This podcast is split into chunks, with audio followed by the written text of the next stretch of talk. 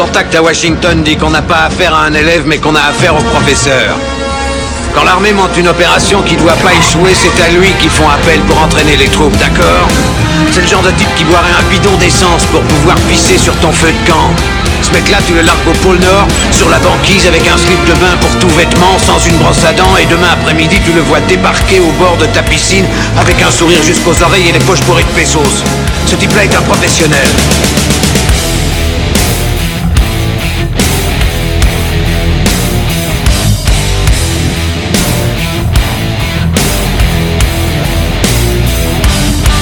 Vous êtes qui, bordel? Nous, on est les gentils.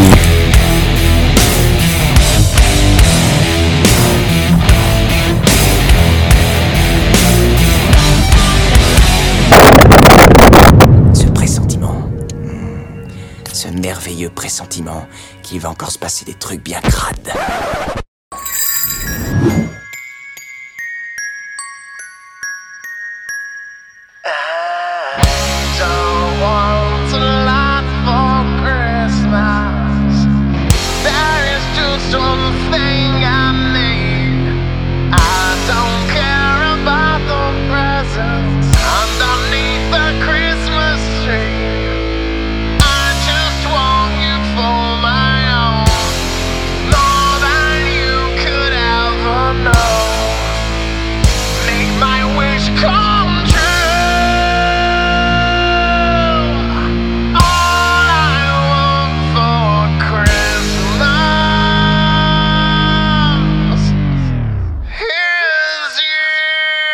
Bienvenue dans ce nouveau numéro de Qu'est-ce qui devient? Aujourd'hui c'est un numéro un peu spécial parce que Qu'est-ce qui devient un an? Et c'est aussi un épisode de Noël. Alors euh, je crois qu'on va bien s'amuser aujourd'hui. Avec moi, quand un film est trop bien fait, on peut dire qu'il a les boules, c'est Gray. Salut Gray, comment tu vas? Non, j'ai pas les boules, c'est juste que je me marre quand c'est mal fait, c'est tout. C'est- tout ça. Ouais mais Euh, tu, bah, tu jouis quand tu tombes sur un, un mauvais film sympathique, t'es content. T'es content. Voilà, disons que j'ai ce plaisir, effectivement. Euh, bah, je suis très content d'être là pour l'épisode de Noël, ça fait plaisir. En plus on est beaucoup aujourd'hui. Oui, beaucoup trop, à mon goût. Ouais. Il va falloir qu'on qu'on en dégage quelques-uns, à mon avis. Ouais, bah on verra bien, on verra bien. Bah, à mon avis, ça va être, euh, ça va être Dantes, hein, tu sais. euh, c'est vrai que je suis encore en, en période d'essai. et sur en période d'essai, donc. euh, Alors, donc on a, euh, ben, quand il regarde ce que le catch devient, il se dit que ça sent le sapin. C'est Greg. Salut Greg, comment tu vas? Salut Greg, salut les tous. J'essaie de lui-même. voir parce que ouais, c'est surtout que j'ai un petit problème de micro. Je pense que c'est bon maintenant, donc euh, voilà, ça devrait être euh, bon pour la suite. Mais moi, ça va toujours, ça va toujours. On est content de te recevoir. Bah écoute, on, avait- on s'était bien marré quand on avait fait James Cameron. Euh, On n'avait pas trop dit de mal, hein. Faut dire qu'on avait vu des plutôt bons films, donc euh, Ah ouais. Voilà. Et Avatar. nous aussi. il, en, il en fallait bien un. Euh, L'avoir dans l'émission, c'est vraiment un cadeau. C'est grave. Salut mon copain, Merci, comment tu va vas Ça va, ça va. Salut à tous. Et bien sûr, forcément, euh, un très bon anniversaire à, à Keski. Et à toi. Ouais, mais moi ce que je souhaite surtout, c'est un bon rétablissement à toi parce que tu enregistres sous Absolument, Covid bah, aujourd'hui. L'avantage aussi d'être à distance. Euh, oui, ouais, c'est le petit, le petit cadeau. le petit cadeau euh, en plus. Mais il n'y a aucune preuve que ça passe pas à travers les micros, donc euh, c'est pour ça Regarde, voilà. c'est pour ça qu'on va enregistrer avec Parce nos que ça masques. fait plus de monde aussi, quoi. Au moins, euh, s'il y a de la perte, euh, c'est pas très grave. Ouais, c'est clair. C'est- C'est pour ça que l'un de nous a pas mis la caméra, il a peur que ça passe aussi par l'image. Ça, on sait- Avec ce Voilà. nouveau variant, on a des doutes sur tout maintenant. Quand il demande s'il est officiellement dans l'émission, je ne lui réponds pas pour qu'il se dise vive le vent. C'est Dantes. Salut Dantes, comment tu vas? Ça va très bien, merci de, encore de m'accueillir, Chris. Euh, Joyeux Noël à tous. Et euh, ben, content d'être encore en période d'essai parmi vous. Hein. J'espère que je serai sous le sapin de qu'est-ce qui devient et que quelqu'un va me déballer. Non, mais grâce à ça, tu vois, euh, moi je te fais croire que tu es en période d'essai parce que bah, les autres sont rémunérés, et très bien, ils gagnent bien leur vie dans qu'est-ce qui devient. Là, ça me permet de ne pas te payer. Le stagiaire éternel. Euh, voilà, c'est gèrement rémunéré et c'est comme ça jusqu'à la fin de saison. Et j'essaie de donner le meilleur de moi-même à chaque fois. Su- surtout le dernier épisode. Hein. Qu'est-ce qu'on a touché en royalty, putain C'était Oh. Oh, c'était bon. C'était bon. Euh, et on a un petit nouveau aujourd'hui, donc euh, quelqu'un qui j'espère va rejoindre l'émission sur le long terme. C'est quelque- quelqu'un que je connais dans la vraie vie, c'est un ami dans la vraie vie. S'il se plante aujourd'hui, je l'enguirlande. C'est Gabi. Salut Gabi, comment tu vas? Salut Et alors on va faire gagner du temps, je vais me planter. voilà. ça au crois moins tout le monde sera prêt. Au moins pas de pression, le gars. Oui, c'est ça, je le sais, c'est pas un souci. Bonjour tout le monde. Euh, Gabi, c'est quelqu'un qui est complètement vierge de l'univers podcastique euh, et j'avais envie de quelqu'un avec euh, cette naïveté de la même que j'avais quand j'ai commencé de, rentrer dans un truc un nouvel univers et voilà, moi je suis vraiment content de l'avoir. C'est quelqu'un de très drôle en vrai. On va voir si nous il va prouver ce que je dis aujourd'hui et je me réjouis d'enregistrer avec lui. la pression, ce Ouais, ça c'est pas c'est pas blague. c'est pas c'est pas sympa. Bah allez, vas-y, sois drôle. Bah, allez. C'est C'est-à-dire blague, que si je ne suis pas drôle, ça Ouais. vous fera une bonne vision du niveau de l'humour de Chris. euh, alors, une- vous voulez une blague, vraiment? Non non non non, c'est blague, non, Non, non, pas de c'est- blague. Ouais, le mec, vas-y, vas-y, François, dis un truc Ouais. un truc. C'est- marrant qu'on est qu'on a pris l'antenne, il est pas super drôle en fait. Ouais, c'est vrai. hein. Il est pas en train de marquer des points là, clairement. Non, franchement, je, le, le temps le temps passe et puis euh, rien quoi. Euh, attendez les gars, je crois qu'il y a le téléphone qui sonne. Ah, c'est Rico. Attendez, je crois qu'il appelle. Le professeur Rico parle. Salut Chris, salut Qu'est-ce qui devient C'est le professeur Rico. Alors c'est l'anniversaire de Qu'est-ce qui devient le podcast? Et il faut bien avouer que heureusement pour vous que j'ai été là à plusieurs reprises pour sauver les meubles car oui je sais quand le professeur Rico vient faire l'honneur de partager son immense cinéphilie, son érudition sans faille et son immense modestie dans votre podcast c'est pour vous le plus beau jour de votre vie. Pour le professeur Rico, c'est juste un mardi. En tout cas, ça a été un plaisir de faire euh, un petit bout de chemin avec vous, de venir parler de requins, de crocodiles, de Gérard Butler, d'attaques animales en tout genre. On se retrouvera très certainement pour de futurs numéros. En tout cas, ben, je vous souhaite une bonne continuation générale, un joyeux anniversaire donc, et de réussir à continuer à maintenir ce rythme effréné d'un podcast de plusieurs heures par semaine, ce qui, avouons-le, est assez spectaculaire. Alors gardez votre bonne humeur, gardez votre curiosité. C'est avec plaisir que je reviendrai discuter avec vous d'animaux tueurs, euh, de films en tout genre, de physique quantique, selon les besoins de votre émission. Alors, joyeux anniversaire et bonne année 2022 à vous. Le professeur Rico a parlé. Ah, merci Rico pour ce message.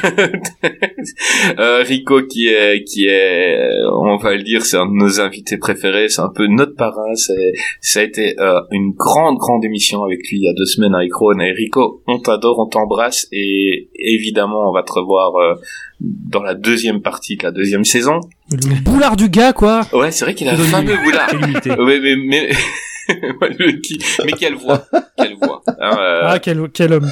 Non, en plus, il sait que je l'adore, donc... euh, Ah, on l'adore tous, on l'adore tous.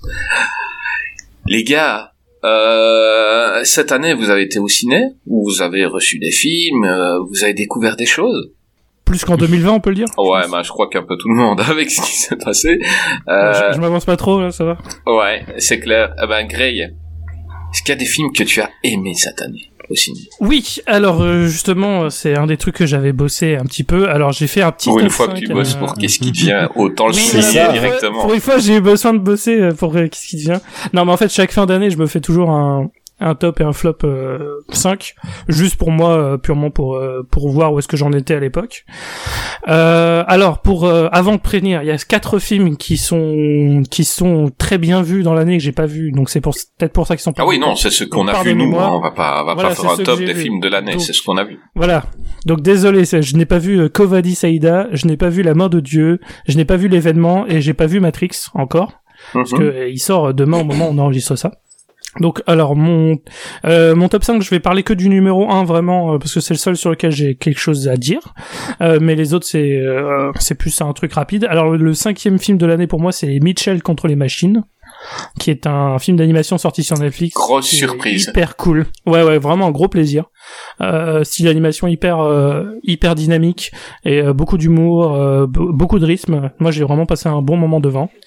Euh, le quatrième, c'est Minari de Lee Isaac Chung, qui est un drame. Alors, qui est sorti l'année dernière techniquement, mais est sorti en France en 2021 parce que Covid fait que voilà, ça a été ça a été un des films qui ont été décalés. C'est un, super drame sur la situation d'une famille coréenne qui vient vivre aux États-Unis. C'est extrêmement bien joué. Vraiment, bah d'ailleurs l'actrice, il y a eu une actrice qui a eu l'Oscar de la euh, meilleure actrice dans un second rôle pour euh, la grand-mère, et c'est tout à fait mérité. Euh, le troisième, j'ai mis Dune de Denise Villeneuve parce que ça a été une putain de baffe au cinéma. C'était un vrai plaisir à voir. En plus, j'ai eu de la chance vivant en région parisienne, et je l'ai vu au Grand Rex. Bah écoute, Donc ça a été vraiment un gros. on va s'arrêter, on va s'arrêter sur d'une deux minutes parce que je crois que on, on est plusieurs à l'avoir vu. Je crois que notre ami Camille l'a mis euh, top 1 euh, de ses top. Euh, oui, oui, moi. c'est- Mais en même temps, c'est c'est un peu l'histoire du mec qui aime bien le chocolat, qui va au restaurant, qui commande un fondant et qui est content à la fin. J'étais fan du livre quand j'étais adolescent. Je l'avais lu cinq fois, six fois. Je, je me suis même tapé toute, le- toute la suite que le fils a donné pour vous dire à quel point j'aimais bien l'univers. Et non, moi j'ai j'adore j'adore l'univers, j'adore cette histoire. Je trouve que beaucoup plus que la première adaptation qui pour moi est un scandale. Euh, cette cette fois-ci, j'ai On est bien d'accord. J'ai moi en Mais tout non. cas perçu ce que mon cœur d'adolescent avait lu. Donc voilà, je dis pas que c'est c'est absolu, je dis que c'est la façon dont moi je l'ai je l'ai ressenti. Ça, j'ai vraiment bien kiffé. Euh, maintenant, je vais juste mettre un petit bémol, même si pour moi ça reste mon, mon top 1, on est bien d'accord. C'est que quand on n'a pas lu le livre, il y a certains passages où ils enchaînent des informations extrêmement cruciales pour le, pour comprendre l'univers et ils les tapent en 30 secondes. Il y en a 5 qui débarquent et moi j'étais avec ma copine et il y, a, il plusieurs fois elle s'est retournée vers moi pour me poser la pour me poser une ou deux questions. Je fais il y a certains moments où ça allait un peu vite. Maintenant pour moi c'est le film de mon année en tout cas. Alors, moi, j'ai un souci avec ce film. Euh, je j'avais tweeté d'ailleurs que j'étais conscient d'avoir euh, assisté à quelque chose de grand. Euh, je me suis pris une claque visuelle et, et enfin, incroyable. Maintenant, j'ai oublié énormément de choses. Il y a plein de persos, je m'y suis pas attaché. Le héros, je m'y suis pas du tout attaché. Et euh, et la fin, cette fin, euh, cette fin de série, c'est pas une fin de film, c'est une fin de série. Euh, elle m'a, elle m'a vraiment, euh, elle m'a laissé sur ma faim. Voilà, c'est, c'est le truc. Je- J'aurais préféré que ça s'arrête soit avant, soit plus loin, qu'il rajoute quelque chose, mais la fin comme ça, c'était, euh, c'était trop léger. Quand tu, tu, tu as, tu as l'habitude quand tu vas voir des fresques comme ça au cinéma de d'avoir une fin euh, c'est un euh, une explosion la fin c'est c'est le, le climax est énorme et là j'ai trouvé la fin euh, voilà point on coupe euh, et c'était c'était trop gentil et ça m'a un petit peu ennuyé. Mais euh, je verrai la suite euh, comme tout le monde et, et j'ai kiffé euh, j'ai kiffé l'univers et j'ai kiffé la voilà c'était c'était incroyable. Euh, Gravelax euh, Ah, T'es d'accord avec ça, ou- le, moi je l'ai, enfin, en- donc oui, oui, pour ce qui est de, du Noël, forcément, il y a le, le côté aussi claque visuelle pour, pour ma part, comme pour tout le monde, je pense. L'idée peut-être, c'est comme souvent chez Villeneuve, euh, avoir un petit peu le côté, euh, voilà, euh, visuel, mais parfois au niveau narratif, c'est un peu plus de mal.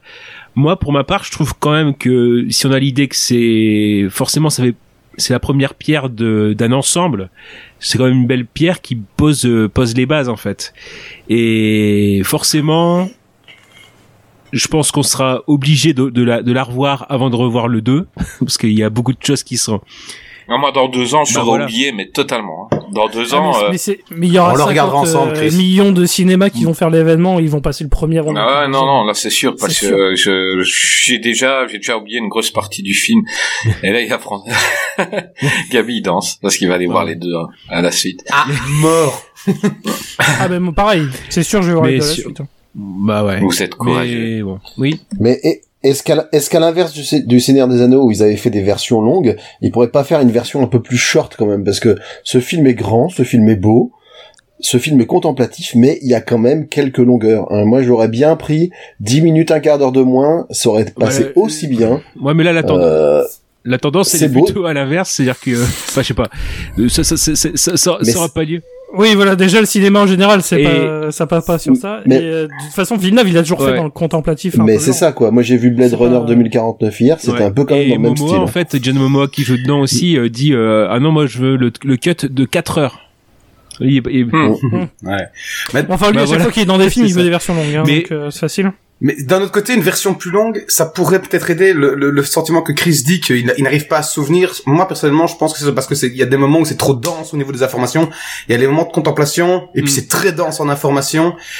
Peut-être qu'une version longue, au contraire, même si elle sera un peu trop, versera un peu trop dans le contemplatif, permettrait à des gens qui n'ont pas lu les livres dix fois de pouvoir trier les informations et, et de s'en rappeler. Quoi. Ouais, c'est possible.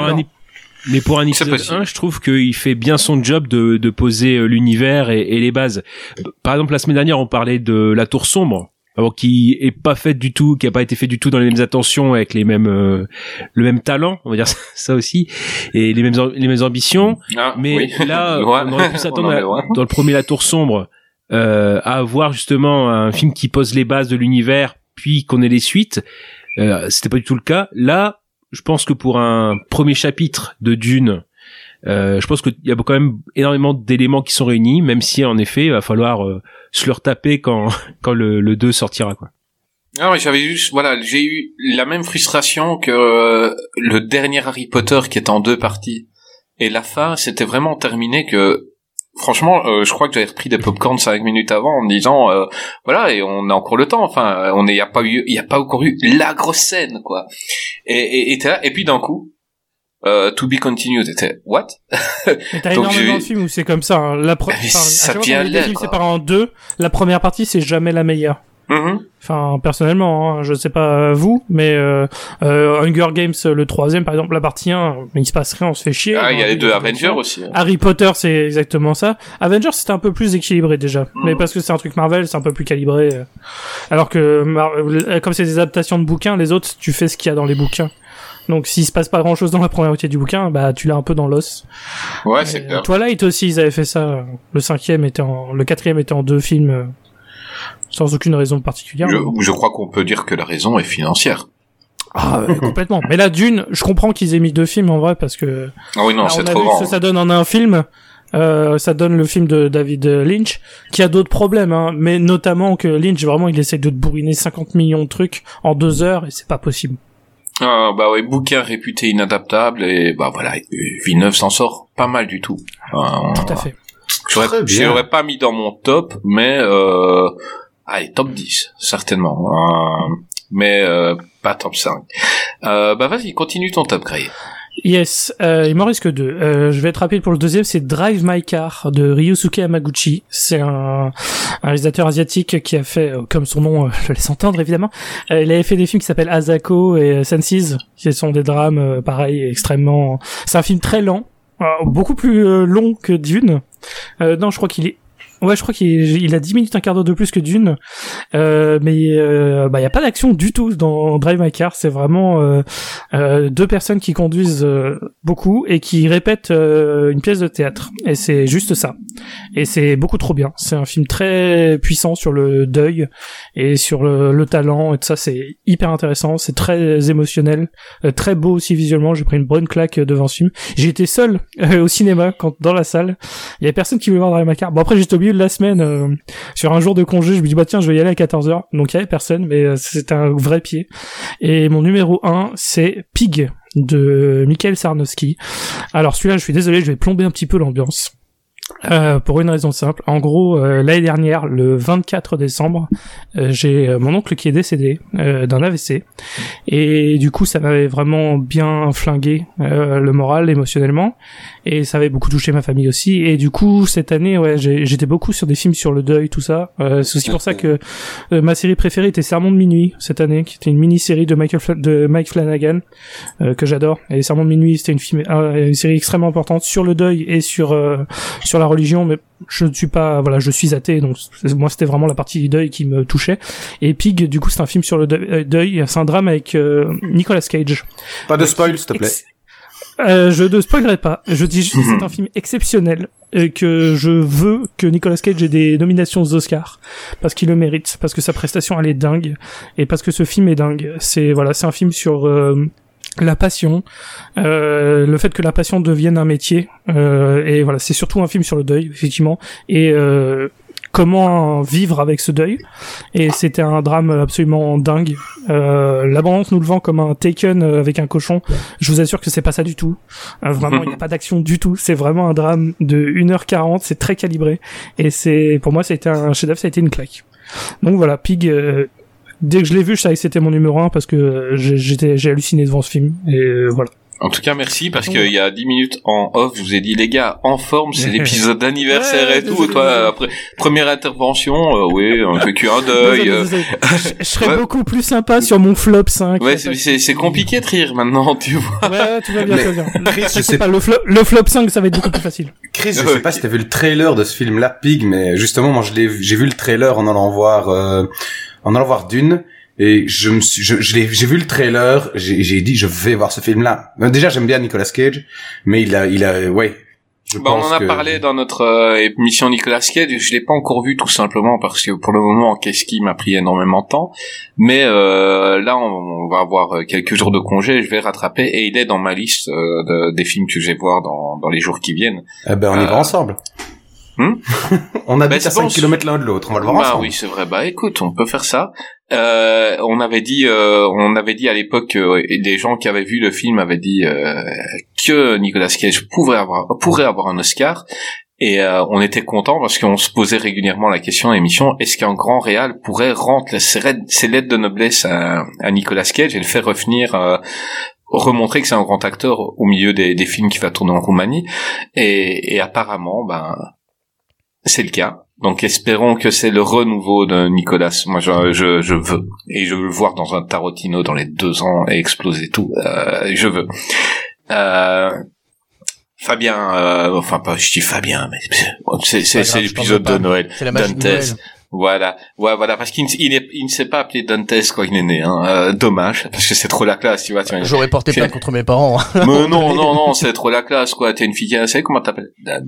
Ah putain, non, non, non, c'est trop, euh, c'est, c'est trop classe. Donc, euh, vas-y, euh, dis-moi un peu Moi, ton ça va top. aller vite. Euh, j'ai. Alors, au niveau de mes tops, euh, je vais, en, je vais en mettre trois. On avait dit qu'on élargissait un peu au vu des deux dernières années qu'on a eues. C'était un peu tendax pour aller au ciné. Euh, alors, moi, au niveau de mes tops, je vais bah, citer Midnight Mass, euh, comme l'a fait Gray euh, tout à l'heure. Ça a été une bonne claque. En tant que fan de Mike, fan de Mike Flanagan, j'ai adoré cette série. Donc, comme l'a dit Gray, ça parle du deuil, ça parle de l'extrême, enfin, de l'extrémisme religieux et de des dérives que peut avoir la religion dans la manipulation de masse.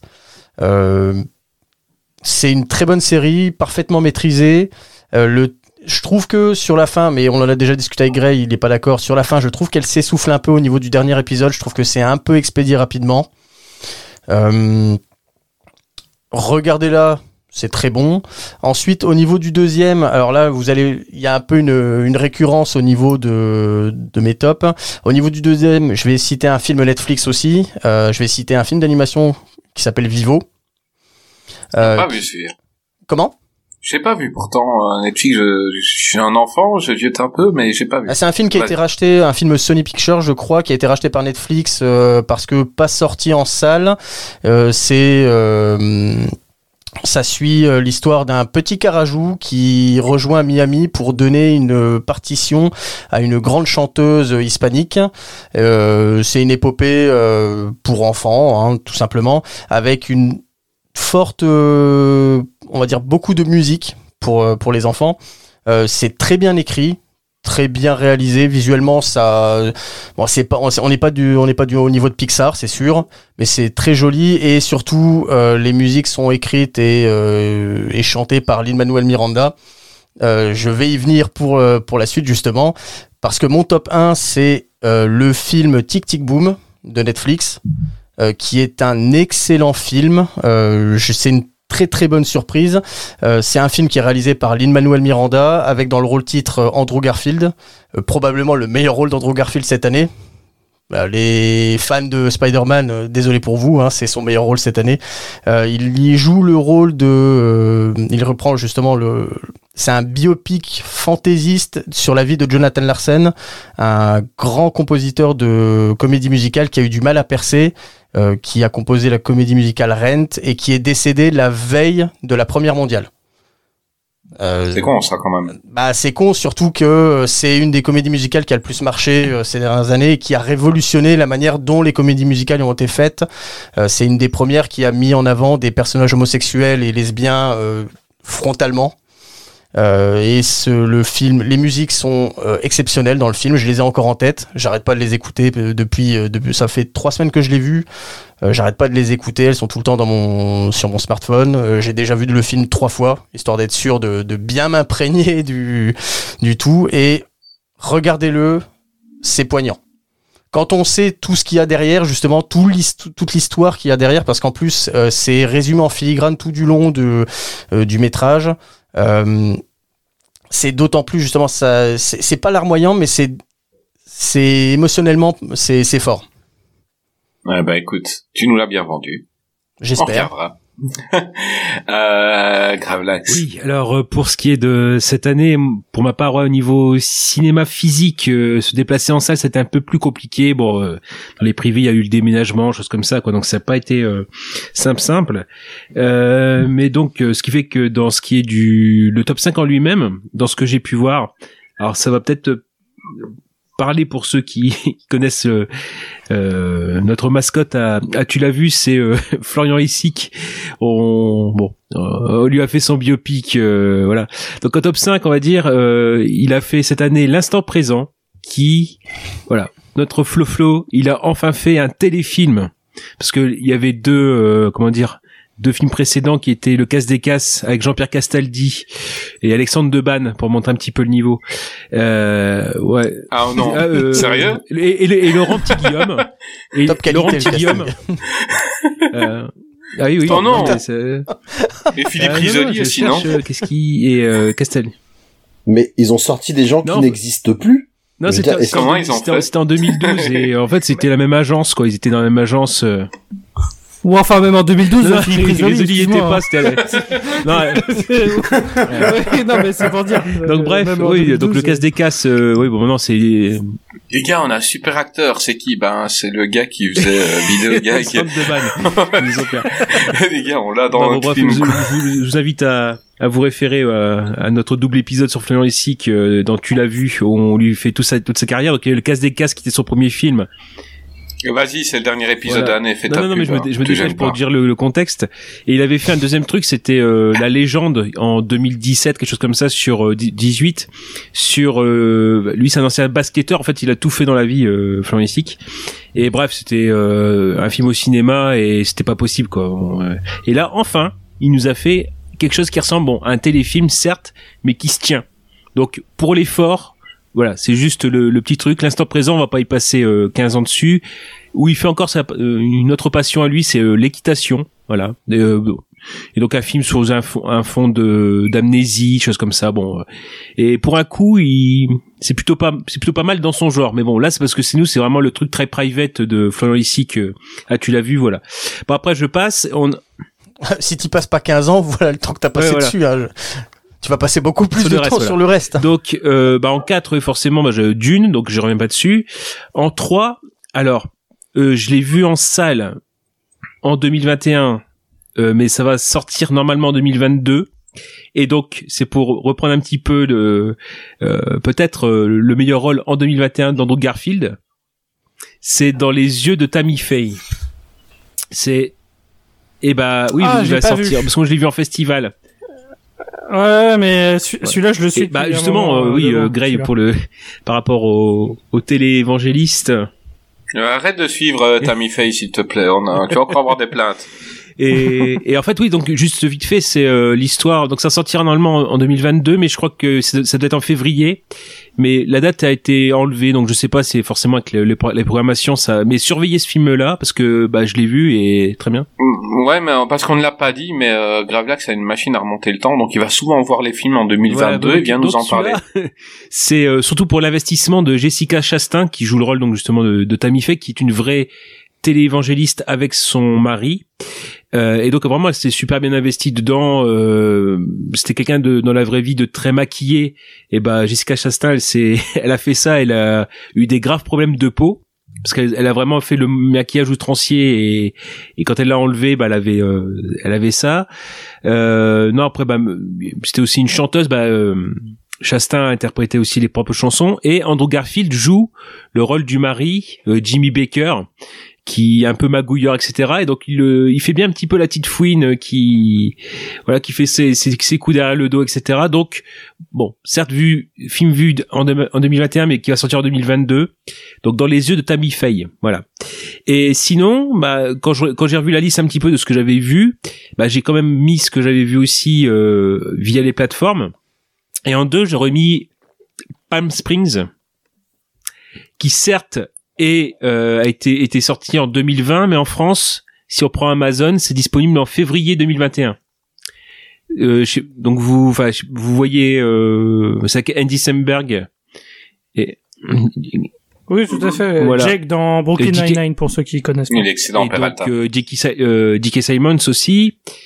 Et bah non, après on va spoiler, mais le voilà donc. euh, Christine Milotti, donc euh, bon, qui était dans Amo Mother.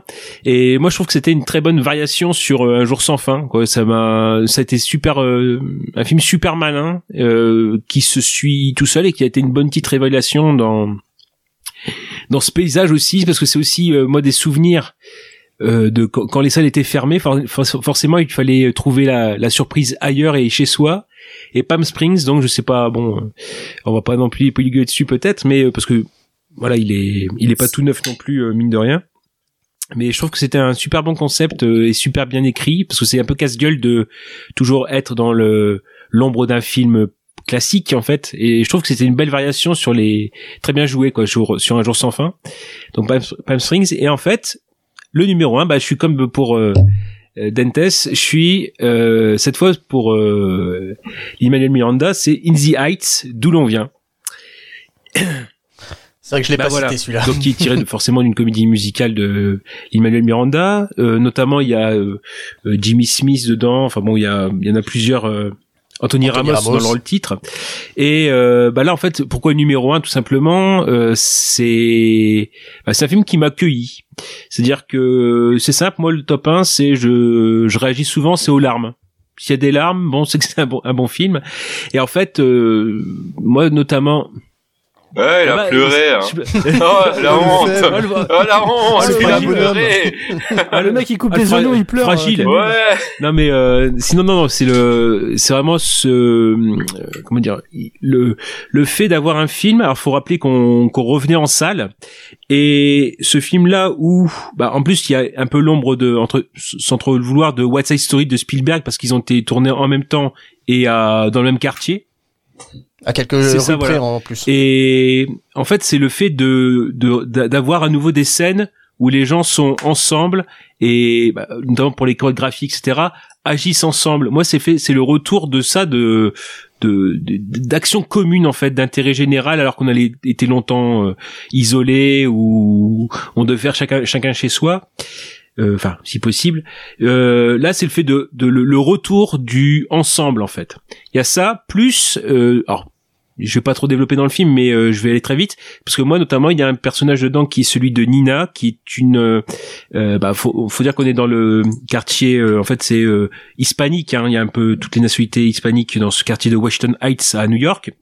Et euh, dedans, il y a une étudiante en fait qui sur, sur laquelle vraiment le, le quartier a tous ses espoirs parce que franchement, il, il, il lui voit promis un brillant avenir et en fait, elle revient parce qu'elle était à Stanford et euh, bah, elle revient avec un échec parce qu'elle a du mal à s'intégrer et on lui fait sentir sa différence.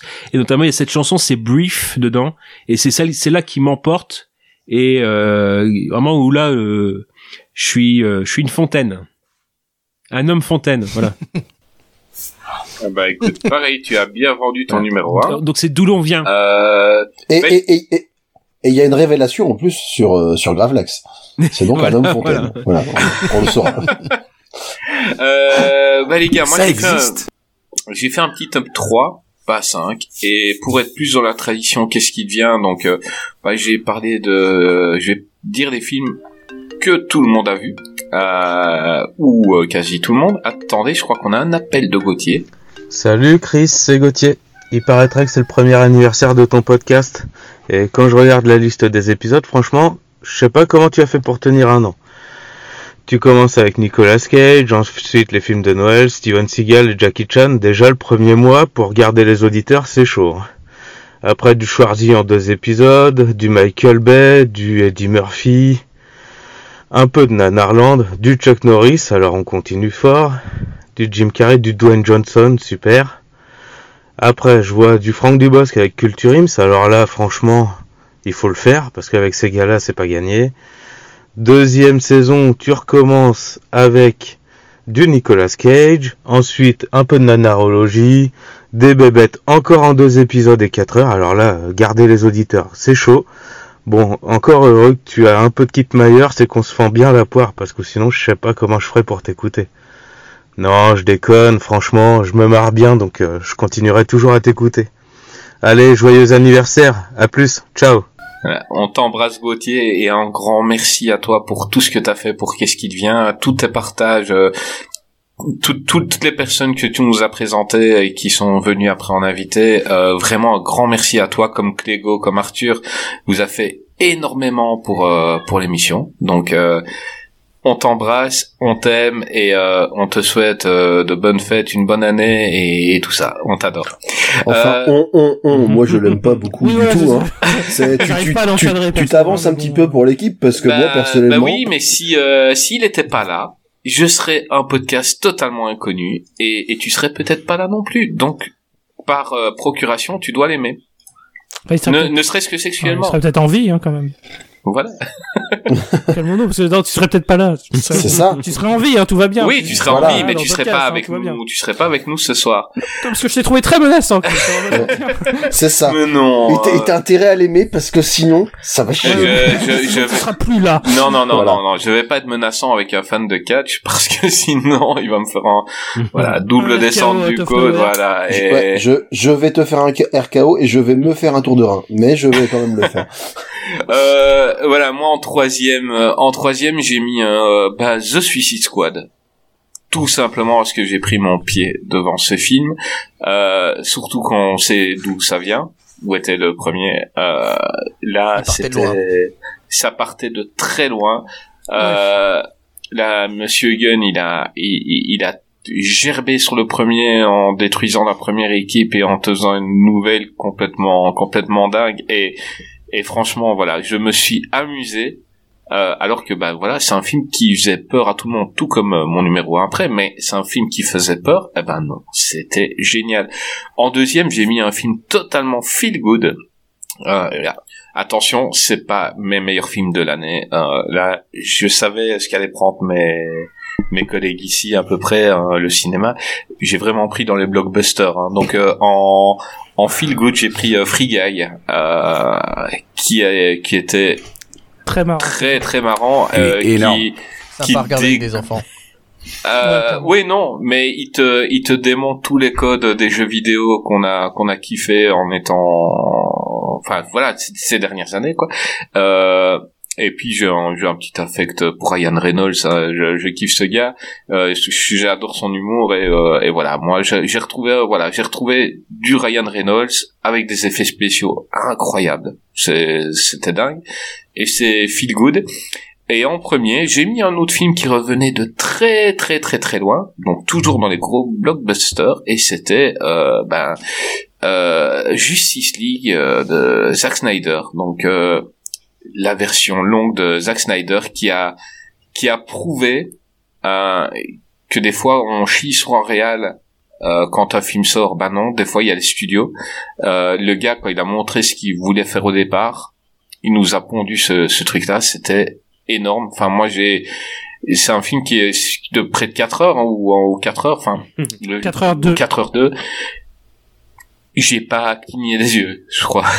Pendant 4 heures 2. J'ai, j'ai gardé, enfin, j'étais euh, subjugué par, euh, par ce que j'avais vu. Et surtout parce que j'avais haï le, le tout premier.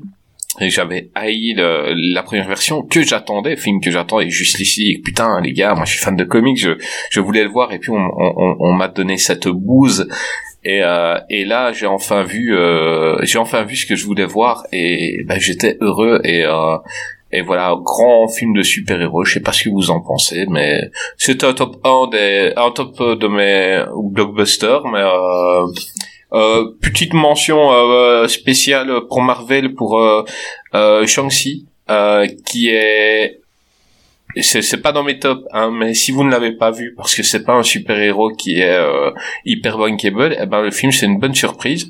Euh, c'était très très sympathique et euh, et franchement je m'attendais pas à ça tout simplement parce que j'attendais rien de ce mec là de Shang-Chi le mec qui fait du karaté. Je m'en fous un peu. Et en fait euh, c'était sympa. Vraiment un film euh, qui est passé assez vite. Ouais, le dernier tiers était peut-être un peu un peu too much, mais les deux premiers tiers, je me suis bien marré. Euh, voilà, c'était mon top euh, dans les gros blockbusters et le top un peu plus. Qu'est-ce qui devient les films qu'on, des films dont on parlera vraiment, euh, je crois dans dans les mois qui viennent. On va pas spoiler parce qu'ils sont trop récents et il y a encore trop de gens qui ne les ont pas vus. Euh, ben on va demander à, à Greg. Greg, est-ce que tu as un top? Ouais, alors moi du coup ça va être des films un peu moins blockbuster, bah, sauf du Non, mais c'est pour ça que je l'ai dit parce que je savais que les votes ne seraient pas. euh, blog- je connais, je connais mes, mes collègues cinéphiles et, et je me suis dit on va quand même des gens qui nous écoutent qui ont vu euh, les, les tout gros se disent ah les films que j'aime bien ils sont classés quand même tu vois?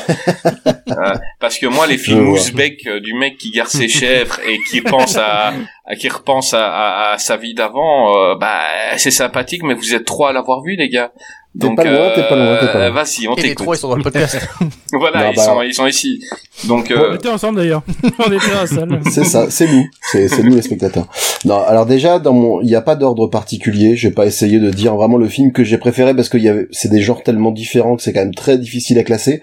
Donc dans dans ce top 3 pour moi, il y a Dune, effectivement, euh, même si j'ai pas tout aimé, et il y a aussi une partie de l'expérience qui m'a un peu dérouté parce que je l'ai vu en 4DX. Euh, ah ouais, tu te prenais du sable dans la gueule, c'est un peu chiant quand même quand alors, tu regardes un alors film. ça, alors ça, à la limite, je, ouais, c'est avec des sauts de j'aurais, j'aurais préféré, j'aurais préféré qu'il y ait, qu'il y ait- qu'il y ait un petit, une petite créature qui me jette du sable. C'est une expérience. Et voilà, il y a des moments où c'est pas T'as désagréable. pas il y a des- entièrement recouvré la vue depuis, mais euh, Non, au ça. moins t'as vécu quelque chose de Balancer spécial. des godins. Tiens, voilà des verres des sables. Exactement. Et euh, du coup, euh, il y a des moments où c'est plutôt agréable, comme quand on euh, les survole en hélicoptère, euh, il y a le siège qui s'incline un petit peu, tout ça. Euh, quand il y a de la pluie, bah voilà, tu, tu reçois une espèce de petite euh, de petite brumi, de brume de brumisateur, euh, ça passe. Mais alors par contre, euh, dans les scènes de bataille, c'était complètement abusé. On prenait des coups de gourdin dans la gueule, c'était dur. Mais pas loin, c'est-à-dire qu'au moindre coup de poing, il venait y taper. C'est ça, t'es secoué comme un prunier, t'as vraiment l'impression que, que l'autre il t'a mis un, un tornado d'Iditi, euh, alors que lui, il a juste mis une mandale. Et Non mais le, le pire ça a été quand même le coup de couteau quand Jason Momoa et il s'y prend. Franchement, c'est ça. ils ont exagéré, je trouve là. Ah, C'est pas mal le Bah. KDX, ça doit créer de l'emploi en plus. avec Des intermittents Voilà, sont pour tabasse. J'ai j'ai j'ai pris j'ai pris un seau complet de de, de bidoche et de sang de, de tripes à la mode de camp pour faire style. Non là c'était un peu trop. Non non. Euh, soit dit en passant, c'est vrai que c'est hormis cette expérience là, le film en lui-même reste quand même très beau. Comme bah, on a on a on a dit ses qualités ses défauts, donc je vais pas m'étendre plus là-dessus. Après film, alors c'est pas un film de 2021, c'est un film de 2020 euh, que Ouais, j'ai c'est un vu film de cette- 1997, euh, c'était euh. Jurassic Park, j'avais vraiment kiffé. tu- 93. 93, Exactement. Mais j'avais kiffé, Ah, moi- mais j'ai envie d'en parler aujourd'hui. Ah bah moi j'ai mis le Ouais. pilote dans le de Joséphine Ange Gardien parce que du coup c'est vraiment euh, non. Le poids Euh, Mimati. Ce que j'ai bien aimé c'est Adieu les cons malgré tout. Euh, Ah oui. Je suis pas je suis pas un inconditionnel de Dupontel. Je sais qu'il a vraiment bonne presse. Moi il y a des choses qu'il a qu'il a faites et que j'ai beaucoup aimé, d'autres beaucoup moins. Et et celui-là, il- ce film, je trouve qu'il a quelque chose qui m'a vraiment euh, embarqué pendant pendant toute la durée du film. Euh, ouais, il y avait un petit ce, ce petit faux rythme et puis ces histoires un peu foutraques qui me parlaient plutôt pas mal. Et euh, le troisième film du top, c'est Nomadland. Donc euh, film de Chloé Zhao, euh, qui a aussi réalisé Les Éternels, donc euh, quand même un petit peu un, un grand écart latéral euh, en ce qui concerne la réalisation. Euh, Lion d'or, Golden Globe, trois Oscars, et c'est pas immérité. Coupe du monde. Exactement, la coupe, la coupe à la maison, tout ça. Euh, Frances McDormand toujours au top. Je l'avais préféré dans Three Billboards, mais euh, quand même très bien. Et par contre, l'histoire, bon, faut pas regarder ça quand on est un peu déprimé, quoi, parce que c'est c'est pas. Il y a des beaux moments d'humanité, mais il y a aussi des bons moments de grosse déprime. Pour, ceux qui connaissent pas, c'est euh, l'histoire de gens qui, qui qui vont de boulot en boulot à travers les États-Unis dans leur camping-car et qui vivent comme ça, quoi, donc en mode débrouille, en mode survie. Et donc certains y trouvent leur compte, d'autres un peu moins. Et et le pire, c'est que la plupart des gens qui jouent les nomades, ce sont de vraies personnes qui jouent leur rôle. Et quand t'apprends ça, tu fais ah ouais, effectivement, c'est c'est particulier. Et ce que j'ai apprécié, c'est vraiment ce, ce côté. euh, pour moi, c'est du jamais vu, on va dire. Donc euh, donc voilà, effectivement, c'est un peu moins c'est un peu moins gay. Ça fait des cachets euh, moins chers à payer. C'était des cachets Oui, moins chers surtout avec ça. une, une rustine, euh, Ouais, un thermos de café. dans- ils étaient euh, nomades, quoi. donc euh, quand tu devais les payer, ils étaient déjà partis, donc euh, bah si ça tombe. Ah non, ils ont oublié leur chèque. Ah, c'est dommage. Oh, bah, ils nous ont piqué les Ah points du avion, Pas mais au d'adresse, moins on leur a- les a pas payés. c'est ça. Et et t'as un, c'est terrible. t'as un email Ah bah non, t'as pas de réseau. Ah merde, voilà. ils vont tous prendre des nomades maintenant dans les films, tu vois, c'est une super idée, tu vois. Ça pourrait être Dans le Les pire des intermittents du spectacle. Qui leur donne mon adresse, hein? J'accepte l'échec. Eh ben écoute, euh, tant que t'y es, vas-y, fais-moi un peu ton top, France. Alors ouais, donc, alors dé- déjà faut savoir que Christophe m'avait dit un top, un flop. et que au Et final, tu vois, La formule a évolué tu depuis. hein. m'appelles tu- tu m'appelles Christophe et on voit qu'on se connaît en Oui, vrai, mais que tu connais pas mon Oui, vrai nom. Euh, c'est s'appelle même pas. Christophe en vrai. j'ai toujours appelé Chris. J'ai toujours appelé Chris. Donc euh, Tout le monde m'appelle Chris.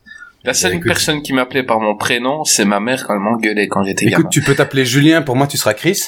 Ah oui. Donc voilà. Donc Eh c'est ben, voilà, c'était. Tu peux Je vois m'appeler Julien, vas-y. Après, il y a un flop, hein, mais c'est juste qu'on l'a pas encore dit. Oui, non, non, on fera le, Oui. on fera le flop après. Ouais, ouais. Oui, c'est vrai que t'avais mis d'une. C'est vrai que t'a- t'avais mis, Ben, t'avais mis un Voilà. film. Ben, Mais c'est eux mais qui ont non, décidé parce que d'en c'est- mettre c'est- plein. Mais justement, parce que là, j'ai vu les gens qui en mettaient trois, qui en mettaient cinq, je me suis dit, ouais, ok. Donc si les, gens ont dû me voir logique. Il a taper fait un comme un, top, comme un il a petit fait un con, top comme ça. 25.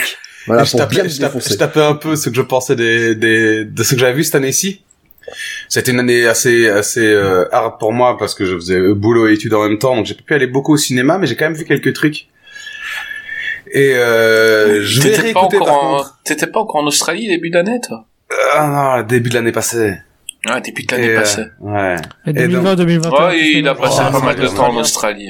Enfin, soit, j'avais l'impression de- d'être jugé par Greg parce que vous ne le voyez pas au podcast, mais il a l'air super sérieux quand il regarde la caméra. Donc je me sentais un peu jugé, mais voilà, c'est juste pour dire que j'étais en train un peu de taper ce que je vais dire maintenant.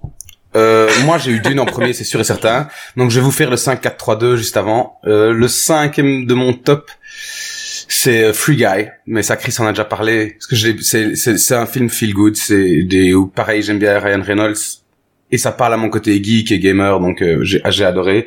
Je vais pas répéter ce qu'il a dit, je pense qu'il a déjà tout dit. Il y a Inside Jobs. Inside Job, Ah, pardon. bien, bien, bien, ouais. La, l'animation sur, sur Netflix qui euh, fait une, une satire des- du, coup, du complotisme. Et voilà, c'est un humour bien, bien décalé, bien barré, dans un monde complètement perché. Moi, j'aime beaucoup ça. Voilà, c'est ça, c'est. Je peux pas, je vais pas vous raconter parce que je, de un, je n'y arriverai pas et de deux, je ne ferai que faire moins bien que que si vous regardez le film ou le le- l'animé plutôt. Donc ça, je vous, je vous conseille, c'est vraiment c'est. Et si jamais il y avait une agence qui, pour ceux qui n'ont jamais vu, une agence qui gérait tous les complots du monde. Non, non, mais c'est c'est très drôle. Hein. C'est c'est un vraiment un dessin animé qui reprend un peu l'humour euh, Simpson. Enfin, c'est vraiment c'est c'est un dessin ça. animé euh, très hard. C'est c'est pas un truc pour les enfants. Euh, et... Non, pas vraiment. C'est le petit enfant de Futurama, euh, Voilà. euh, American Dad, Family Guy, Simpson, etc. quoi. Et c'est c'est extrêmement drôle. Donc c'est c'est une entreprise qui gère les complots et et qui en invente et et on retrouve tout ce qu'on entend. Enfin, il se moque un peu de tout ce qu'on voit. Euh, sur Facebook et tout, tout, tout. Autant il y a des complots, on peut dire ouais peut-être que, mais autant il y en a, c'est un peu ridicule. Bah là, se ils moque s'en moquent dans les deux sens. de C'est ça ça. Ouais, c'est dans les Ils deux s'en moquent sens. dans les deux sens. Ils prennent c'est pas, parti quoi. Et ils- franchement, ils c'est très drôle. il- gratuit. C'est c'est très gratuit et, et des fois c'est très méchant. donc euh, Ouais. regardez Inside Job, c'est cool. Voilà, donc ça c'était mon cas. Mon troisième c'était raconte jamais ça à personne. Le documentaire euh, sur sur Orelsan. Orelsan, ouais. Faut savoir que moi je suis un fan de death metal et de black metal à la base. Et euh, Orelsan, j'ai écouté ça chez des potes qui étaient fans de rap je suis pas fan de rap, mais j'aimais bien sa voix. Je sais pas pourquoi. J'aime bien la voix d'Orelsan, voilà, c'est comme ça. Ah, moi, je la kiffe dans One Punch Man. Ouais. Je sais pas si vous avez vu le, le manga. J'ai jamais ouais. regardé en VF. Ah, C'est bah, vrai, écoute, quand même, pas trop mal. Je trouve qu'il est, il Eh est bien ben, adapté en fait. Eh ben, écoutez, euh, d'habitude, j'aime bien voir en VO les mangas. Et là, quand j'ai su que c'était lui, j'ai regardé en VF.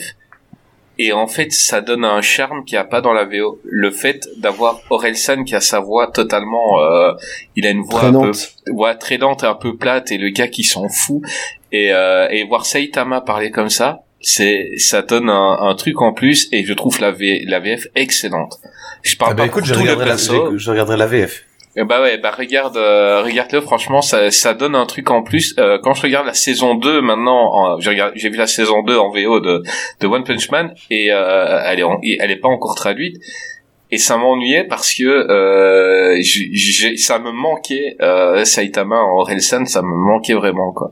Et maintenant, quand, quand je regarde Orelsan, j'entends Saitama. C'est c'est ça qui est, qui est drôle. Enfin, vas-y, continue. C'était une petite aparté. Ouais, enfin voilà, moi c'est c'est vraiment une une série que j'ai trouvé j'ai trouvé aussi très touchant qu'on voit que au- que ça a été fait par le petit frère qui écrit qui qui, qui filme ça à la base vraiment à l'arrache. Son frère n'aurait jamais réussi, c'était des des c'était des des rushs qui étaient perdus à jamais et là il a réussi à en faire quelque chose. Je trouvais ça assez cool. Et par contre mon deuxième mon deuxième, je sais que ce que je vais dire, ça va, je, je vais me faire des ennemis et des amis, mais personne ne sera indifférent. Moi, ça restera Camelot. Parce J'ai que trouvé correct, moi. J'ai bien aimé. Ça va. étant personne, oui, bah oui, voilà, mais moi, étant, étant un grand fan des, des saisons vraiment 5 et 6, enfin des livres 5 et 6, j'ai, c'est exactement ce que j'attendais de Camelot. C'est-à-dire que c'est complètement décalé. J'ai vu beaucoup de critiques, que ce soit au niveau journalistique ou au niveau des, des fans, qui disaient, ben, c'est, c'est, c'est pas rigolo, ou bien c'est pas dramatique. Ben, je fais, oui, mais c'est ça que je, j'adore justement avec Astier, c'est que il ne, il ne se, il ne se va pas se mettre dans un code. Il, c'est comme un peu comme la vie. La vie Ouais, il a pas- un code à lui tout seul, Astier, hein. c'est, mais oui, mais voilà, c'est ça. C'est-à-dire que c'est, c'est- en effet, le rythme est très particulier. Il- on aime ou on n'aime pas, donc ça je comprends tout à fait. Mais, je veux dire, la, vie, je, moi je la vois, la vie c'est ni triste, ni, euh, ni rigolo, c'est un peu des deux. Et je trouve qu'il a bien géré ça. Bon, évidemment, il y a des choses que j'ai particulièrement aimées, des choses que j'ai particulièrement moins aimées dans ce film-là. Mais, je l'ai mis deuxième et c'est purement personnel, on est bien d'accord, uniquement parce que ça répondait exactement aux attentes que j'avais. Je ne voulais ni plus ni moins. Je savais là où j'allais avoir des trucs que j'aimais moins, je savais là où j'allais avoir des trucs que j'aimais bien. Et voilà. Et puis ça reste Astier, et puis voilà. Donc je suis complètement subjectif aussi, c'est ma petite Madeleine de Proust depuis quand même une bonne quinzaine d'années maintenant. Et voilà. Donc Camelot, on peut pas être indifférent, mais moi j'ai, moi en tout cas personnellement, j'ai adoré. Euh, bah écoute, euh, ben je crois qu'un fan de Camelot euh, kiffera ce film. Moi, je suis pas, je l'ai vu par curiosité, donc j'ai dit comme Grey correct. Euh, je suis pas un grand fan de Cam de Camelot, tout simplement puisque bah comme toi en Belgique, Camelot est arrivé. mais mais Camelot est arrivé très très tard en Belgique. Et euh, et je savais qu'il y avait déjà énormément de fans euh, de de Camelot et euh, et d'avoir été pris sur le tard et de j'ai- j'ai- j'ai- je rentrais pas dedans euh, et, et donc Camelot j'ai jamais été super fan j'ai vu le film je dis ça va euh, mais euh, mais je peux comprendre qu'un fan attend un mec qui a vu le film 202 fois au cinéma ce qui est Euh, ça, par contre, euh, Ouais, c'est fou. Euh, même moi je l'aurais pas fait. ouais. Et je suis Ouais, un vrai bon. fan, mais même moi je l'aurais pas fait. c'est fou quoi Il faut avoir la thune Euh, à dépenser aussi, surtout. ah, je crois qu'il il y a des en a qui l'a pas super payé cool. hein Ouais, à la fin, il paye plus. Il payait plus. euh, C'était le cinéma. euh. Mais ce qu'il a fait de super cool, c'est que justement, son Guinness Book des records, son, son certificat, il l'a donné à ce petit cinéma, qui est pas un gros cinéma, il allait dans son, le petit cinéma de son, de son village. Et ça, j'ai trouvé ça cool. Ce qui veut dire que maintenant, dans, le dans Euh, cinéma le, le mec est venu. En fait, il était de Reims et euh, Astier est venu pour euh, est venu à une des justement à une des projos euh, pour le pour le voir. Bah tu m'étonnes t'as vu combien il a donné de pognon à Astier quoi enfin ça, il lui a payé sa piscine quoi.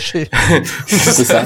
Je sais pas combien de, je sais pas, 200 places de cinéma, tu payes pas une piscine. façon Alors, t'as des de piscines vraiment pas Il cher, payait on est son vraiment petites. à Noël. tu, tu, tu apprendras qu'à qu'est-ce qu'il devient, on exagère un peu. Euh, vas-y, voilà, le gars. Mais après, il, il va acheter 202 fois le DVD. et donc, logiquement, euh, voilà. Euh, euh, les gars, je crois qu'on a un appel. euh, on a un appel de l'ours Martin. Oui, salut à toute l'équipe. Qu'est-ce qui devient Alors, c'est l'ours Martin qui vous parle. Moi, je voulais souhaiter à tout le monde bon anniversaire. Voilà. Et bah, vous dire que c'est avec émotion à chaque fois que je me rappelle de l'émission dans laquelle j'étais intervenu, qui était celle sur Roland Emmerich. Et ce que j'avais particulièrement apprécié, c'était euh, alors déjà bien sûr l'invitation, et puis aussi le fait qu'on parle euh, de cinéastes comme ça qui peuvent parfois être un petit peu mal vus, mais euh, en tout cas pas sans intérêt et pas avec un voilà une vraie démarche artistique. Alors bon, ça c'est pour les galeries, mais en vrai on en parle surtout avec beaucoup de bonne humeur, de l'amour, de la bienveillance, de l'humour belge et beaucoup de bière. Voilà. Alors vous au travers du podcast, vous pouvez pas avoir les bières, ça ça reste à inventer, mais pour le reste, euh, voilà. Pour moi, qu'est-ce qui devient? C'est tout ça, toute cette bonne humeur, tout cet humour. Et surtout euh, pas de prise de tête. On parle du cinéma, on parle des gens qu'on aime. Et ben voilà, moi je veux repasser euh, une petite annonce, là j'en profite, pour dire que si vous voulez continuer, qu'est-ce qui devient encore maintenant? Sur Roland Emmerich Eh ben je suis disponible et je voulais proposer peut-être même un petit, euh, un petit hors-série, pourquoi pas? Alors on avait parlé à l'époque des, de, Stargate, hein, donc de Stargate S1, la série, même de toutes les séries Stargate qu'il y a. Euh, bah, au-delà de ça, peut-être même pourquoi pas faire une émission sur euh, eh bien, les séries qui sont tirées de films. Je pensais à Stargate évidemment, peut-être pourquoi pas Code Lisa pour ceux qui se souviennent, ou bah, Buffy contre les vampires, parce que assez exceptionnellement, c'est une bonne série tirée d'un mauvais film. Voilà, ça pourrait faire un, qu'est-ce qui devient, un qu'est-ce que ces séries deviennent. C'est une idée que je lance, peut-être qu'elle est bonne ou pas, les autres me diront, bah dans tous les cas, un très bon anniversaire qu'est-ce qui devient, et puis euh, longue vie, voilà, bye bye. Bah écoute, euh, Martin, tu sais que tu es le bienvenu dans Qu'est-ce qui devient quand tu veux. Évidemment, ce sujet-là est sur nos listes et tu pourras en faire partie. Donc, euh, on fera euh, les les films qui sont devenus des séries. Évidemment, on le fera. Et, euh, et, et voilà, nous on t'adore. T'as été un, de nos premiers invités. On s'était vraiment bien marré et euh, t'es le bienvenu dans dans la suite de cette saison 2. Euh, les gars, on va passer au, au flop maintenant. J'ai mis les tops d'abord tout simplement parce que c'est avec les flops qu'on rigole. Donc cette année, on a quand même eu, euh, on a quand même eu comme d'habitude quelques merdes, hein, les gars. Euh, parce que c'est pas parce que les cinémas ont réouvert que tout était bon.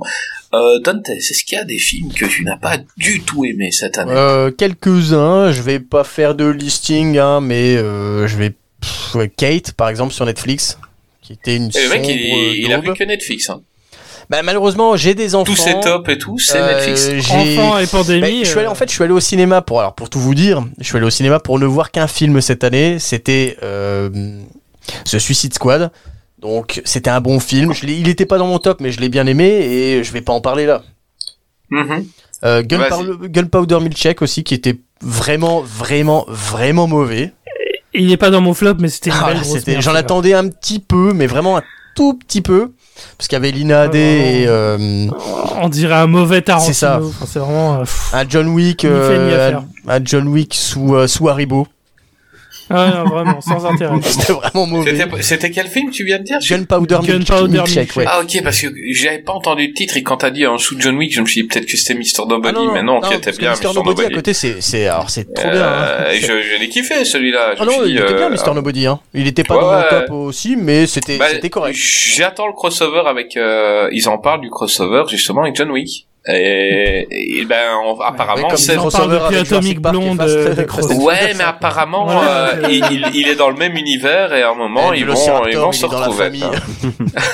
Exactement. Et il conduit aussi du bateau.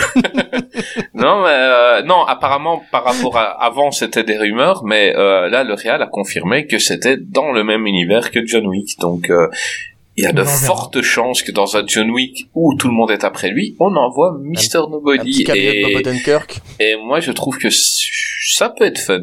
Euh, J'attends. Alors, c'était une bonne surprise, hein, euh, justement, Mr. Nobody. Et pour mon gros flop, alors là, je vais. euh, alors, c'est pas vraiment un flop, mais c'est juste histoire de faire réagir, hein, justement, les gens qui sont ici. hein. Mon flop de cette année, c'est Dune. What? C'est pour ça que tu gardais. Alors vas-y, je l'ai gardé exprès, hein, justement. Vas-y, explique, parce Ah que non, This is Pierre François, il est en train de charger son arme, là, vas-y. Non, je fais partie des gens qui n'aiment pas le cinéma de Denis Villeneuve. Euh, je trouve que c'est un cinéaste qui aime bien se regarder filmer. Euh, en fait, je n'aime pas Christopher Nolan et je n'aime pas Denis Villeneuve. Euh, de, ouais, non, je- j'ai, je partais avec un aucun t'as pas a priori sur euh, comment? T'as pas beaucoup de qualité, c'est ça que t'es en train de dire. Ben peut-être, peut-être que j'ai pas de qualité, mais euh, j'aime pas Denis Villeneuve tout simplement. Hein, euh, voilà, c'est tout. Euh, je l'ai trouvé trop long, trop poseur comme euh, comme film. Euh, non, c'est vrai que euh, quand il fait certains plans, on l'imagine sur un. Euh, tout est tout est étiré en longueur, tout est non mais tout est trop en fait. la tête de. Grey. Ah ouais, ça me déprime, ça, ça me déprime. Non, Mais j'aime mais- pas le bon cinéma. Christopher Moi, moi, j'aime Nolan, quand c'est moins Nolan, bien en ça peut s'entendre. N- Nolan, ça peut s'entendre parce que je supporte de moins en moins aussi euh, ce qu'il fait. Voilà, moi le par exemple Mais, un bon euh, film de Denis Villeneuve, c'est Prisoners. Prisoners est très bien. C'est un chef-d'œuvre. Prisoners. Mais plus, en fait, plus on lui donne des moyens, plus on lui donne des effets euh, numériques, plus on lui donne euh, de la thune, et plus il va euh, les dépenser en pellicule, enfin pas en pellicule parce que c'est maintenant c'est du numérique, mais plus il va s'étendre, faire des plans de poseur, plus il va euh, se la jouer en fait, tout simplement. Euh, j- J'ai pas été impressionné par Dune cette année et euh, ça ne me donne pas envie de voir la deuxième partie. Et en même temps, au vu de comment ça a été euh, proposé, s'il n'y a pas eu de deuxième partie, c'est que la Warner a été un peu frileuse pour lui filer assez de thunes pour faire les deux parties et voulait voir comment la première euh, partie était re- reçue par le public. Et moi, je fais pas partie des partisans de, de cette première partie. Ça fait beaucoup de parties dans mon dans ce que. Ben, bah, t'es- mais, mais tu n'es pas D'ailleurs, le tu vas être bientôt parti, tu vois, ça tombe bien. Voilà. Mais j'ai gardé ce dune. En fait, j'ai hésité en fonction de, de vos tops, justement, à garder ce dune en, euh, en flop, euh, en mon premier flop. Et j'ai bien fait de le garder. Parce que moi, je suis tout seul à, à être non, contre ça. t'es t'es pas le seul. C'est un film qui a quand même, même s'il a de, de très bonnes notes, il a quand même un peu divisé. Euh, Il y a pas mal de, de, de grands critiques cinéphiles qui ont qui ont été un peu du même avec toi. Donc euh, on peut pas critiquer, c'est ton avis. Ah, mais de toute façon, Et- le cinéma de Villeneuve est un, cinéma assez froid, euh, comme euh, euh, moi je le compare un peu à Kubrick sur ce côté-là, où euh, c'est beau, mais t'es pas forcément investi émotionnellement. Donc je comprends tout à fait que Dune ait laissé des gens froids. Par exemple, les navettes de- dans Dune me rappellent, enfin, rappellent le, le vaisseau dans The Arrival, par exemple. C'est vrai. Oui. C'est les, les mêmes, en fait, c'est c'est des formes arrondies. Euh, un des principaux, par exemple, aussi, c'est c'est ce que j'ai dit à ma femme quand on l'a vu, un des principaux reproches que j'ai fait, euh, on voit beaucoup de la planète des, euh, de Paul Atreides, on, mais on voit pas leur habitat. Oui, on voit rien. En fait, On on, voit voit, que les, on voit que les, les rois. Enfin, C'est on ça, voit on que voit la, le cimetière, la là, famille le- royale, mais sinon ça, les villes et les habitants, l'Écosse, mais on- on voit dirait pas qu'il y a personne. C'est Il y a personne sur cette planète-là. Les vaisseaux, ils Et- sortent de la flotte, mais ils habitent où? Alors c'est peut-être euh, chercher la petite bête, hein, mais ça, moi, ça m'a déran- ça m'a frappé dès que j'ai vu le film. Non, c'est une, une critique qui a été faite par pas mal de monde. On, on, voit rien de leur planète, donc euh, ils vont directement euh, là où il y a les dunes, tout ça. Et là d'où ils viennent, on ne sait rien. On ne voit que les que les voilà la le famille royale. Mm. Et c'est tout. Et on, on ne sait rien, on ne sait rien d'eux. Et ça, c'est un peu bizarre aussi, c'est vrai. Euh, ça aurait été bien une vue d'ensemble sur la planète, un vaisseau qui passe et où on voit un peu euh, les habitations, on voit un peu. que euh, François Herbert ne le fait là, pas dans son livre non plus. Hein. Eh ben, il aurait pu. euh, il aurait dû. il aurait dû porter ses couilles et sortir. N'est pas et Tolkien avoir qui une veut. vision. David Lynch avait une vision. Oh non, David Lynch, oui, c'était de la merde Ah non, c'était de la merde, mais il a une vision. Il avait une vision. Ah, non, non, non, Il avait pas critiqué, Les deux Il a travail sont pas. Il Ouais, a c'est ça. Il, contradiction. il a une avait vision, mais il était et le astigmate, film était nul. Oui, voilà, ok, ça va. Ah, je suis pas d'accord. J'ai j'ai revu en plus avant de voir avant de voir le Dune de. Villeneuve. Il était pur, il était pur.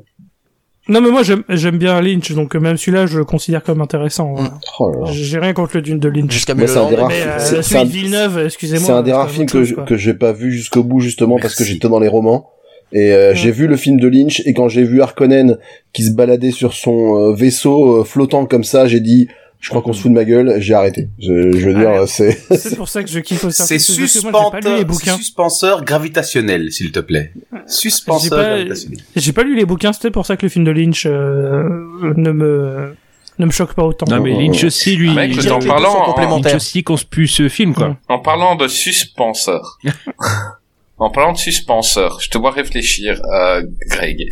Fais-nous ton, ton flop. Alors moi je suis un petit peu embêté parce que j'ai pas vu énormément de mauvais films cette année malgré tout. Oh, le mec, comment il Et- se la joue non non bah, parce que justement le cinéma ça coûte Oh, cher. Alors j'essaye j'essaye j'essaye de voir des films bons après. Est-ce que est-ce qu'on peut considérer peut-être que la patte patrouille euh, le film est un Serais-tu papa En tant que grand fan de la Patte Patrouille, le film voilà, parce que moi j'étais euh. très déçu parce qu'il y a un parti Ils ont pris dans rajouté la des série. nouveaux chiens et euh, Voilà, Ouais, Nico franchement, Léon. chien pompier, c'est scandaleux. euh, Exactement. Et, et, et, et en fait, tout tourne autour de Chase, le chien policier. Et euh, bah voilà, c'est pas ça la patte patrouille. La patte patrouille, c'est vraiment un esprit d'équipe. Euh, bah moi, ça m'a choqué. Je suis désolé. Je suis, je suis un peu déçu par rapport à Donc ça. la Patte Patrouille Le mec, fait il est de sérieux, la quoi. police. Non, mais je te, Voilà. je te comprends. Déjà, j'ai trouvé que ce film-là, il y a pas certains plans. hein, pas de patrouille. Ouais, il y a certains plans qui étaient pas terribles. Hein. Franchement, j'attendais plus. Passer de la série à un film. Franchement, euh, le Real avait une vision. On s'y a- voilà. C'est très dur de rentrer dans la vision du Real de Pas de patrouille. C'est, moi, voilà, c'est, ça m'a choqué. Je, mais je voulais pas en parler parce que j'ai trop de choses à dire et j'attendais vraiment euh, qu'est-ce qui devient là-dessus pour euh, développer. Quoi. pas de patrouille Mais je comprends, Voilà. mais, mais je, je suis ton homme si tu veux faire un qu'est-ce qui devient pas de patrouille. Non, mais Euh, parce que parce que suite à ce film, Chase est tombé dans la drogue et on on n'en parle pas assez. non, mais on crache aussi sur le fait. euh, C'est fait des rails de croquettes. de gosse, ça moi, c'est, hein. moi, c'est honteux, c'est la façon dont on a, on t'en a représenté Aventureville. Moi, des, enfin, des fois, je vois qu'on fait des critiques quand on représente Gotham, etc. Mais là, Aventureville, c'est pas la peine. Et euh, Ryder et sa bande, moi, pour moi, euh, enfin, franchement, euh, on, on a, on a sali mon enfance. Ouais, c'est ça. Mais t'as quel âge? Pourquoi? C'est ce que j'allais dire, bah, depuis 15 ans? A de menti que Anthrax a 12 Patrouilleverse. ans. euh, Non mais Restore de Patrouilleverse. J'ai c'est mal à ma jeunesse là. J'ai mal à ma C'est ça, jeunesse. Sa- Sachant, sachant qu'il il va, il va en 2022 pour voir des films. de- Oui. Non, c'est l'inverse. Ils vont en avance des films ça, qui sont pas 2022. sortis, mais il est Ouais. remonté dans le temps pour euh, pouvoir voir la patte patrouille voilà. quand il était jeune, lui aussi quoi. C'est pas mal. Ah, Chacun ses choix dans le voyage dans le temps. C'est ça. Il y en a qui veulent euh, voir euh, Jésus ou Napoléon, ils veulent aller voir la patte patrouille. Écoute, pourquoi pas Moi, je ne juge pas. Hein. Il Chacun veut garder son âme d'enfant. Non, mais c'est, moi, non, mais Oui, c'est la, la, la nouvelle Tekel, là, euh, Liberty, franchement, je vois pas trop, enfin, pour moi, c'est un non-sens de l'avoir introduite dans, dans, le- dans cet univers-là. Elle avait rien, rien à foutre. Ouais. En plus, elle a été un peu, elle a été cancel parce que sur Twitter, elle avait des mots assez racistes, assez les violents, chats. C'est ça. Sur son Twitter. Elle Ouais, avait ça mais mais, mais au c'est euh. genre trois jours alors ça, la sortie du film quoi. Mais voilà, ça a elle a- vraiment fait du mal au flop. film. hein. Elle C'est a en ma- 2014, elle avait dit un truc sur les chiens Mmh. noirs. euh, comme quoi c'est ça, sur les Doberman, genre, oh tout là ça. Elle avait traché les Doberman, c'est- ça s'est pas passé quoi. Vraiment, je trouvais ça un peu limite, quoi. Euh, non, non, c'est clair. Donc, donc, ouais, non, film dont, bah, je crois qu'on peut dire tout ce qu'on l'attendait, hein, et, et voilà, on est franchement déçus. On comprend qu'il soit dans ton flop. On a été, euh, on a été surpris, vraiment, une direction artistique qu'on n'attendait pas. Et dans le rôle Euh, du méchant, la patrouille, euh, si je me souviens Mais- bien, dans le rôle du méchant, en VO, hein, bien sûr. On est toujours sur la patte patrouille. Non, non, mais, justement, Ok, oui, ça dans va, le ça rôle du méchant dans la patte patrouille, c'est Kip Meyer Il y a qui fait la voix François du qui est en train méchant. d'halluciner. C'est l'équipe meilleure qui fait la qui voix du méchant.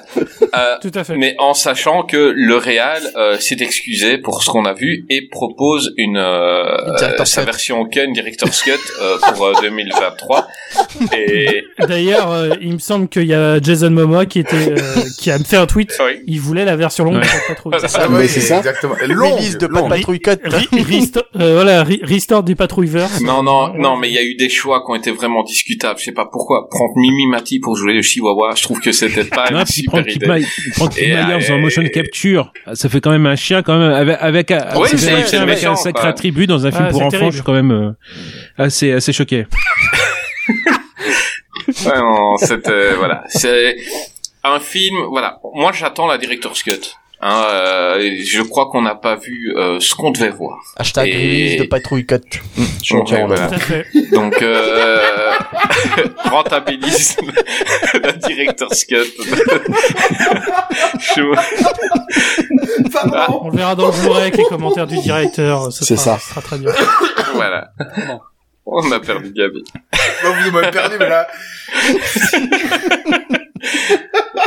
Non, bah Mais écoute, est-ce que t'as- écoute, on. Est-ce que t'as vu d'autres mauvais films, Greg, vraiment, à part la Patrouille Alors, j'ai j'ai vu de mauvais films, mais, mais pas forcément de 2020, 2021, un peu, un peu avant. J'ai vu notamment 95. Justice League, la, la, la, la pas, la pas Snyder Cut, Mm. c'est-à-dire le, le, le film qui est sorti euh, au cinéma original.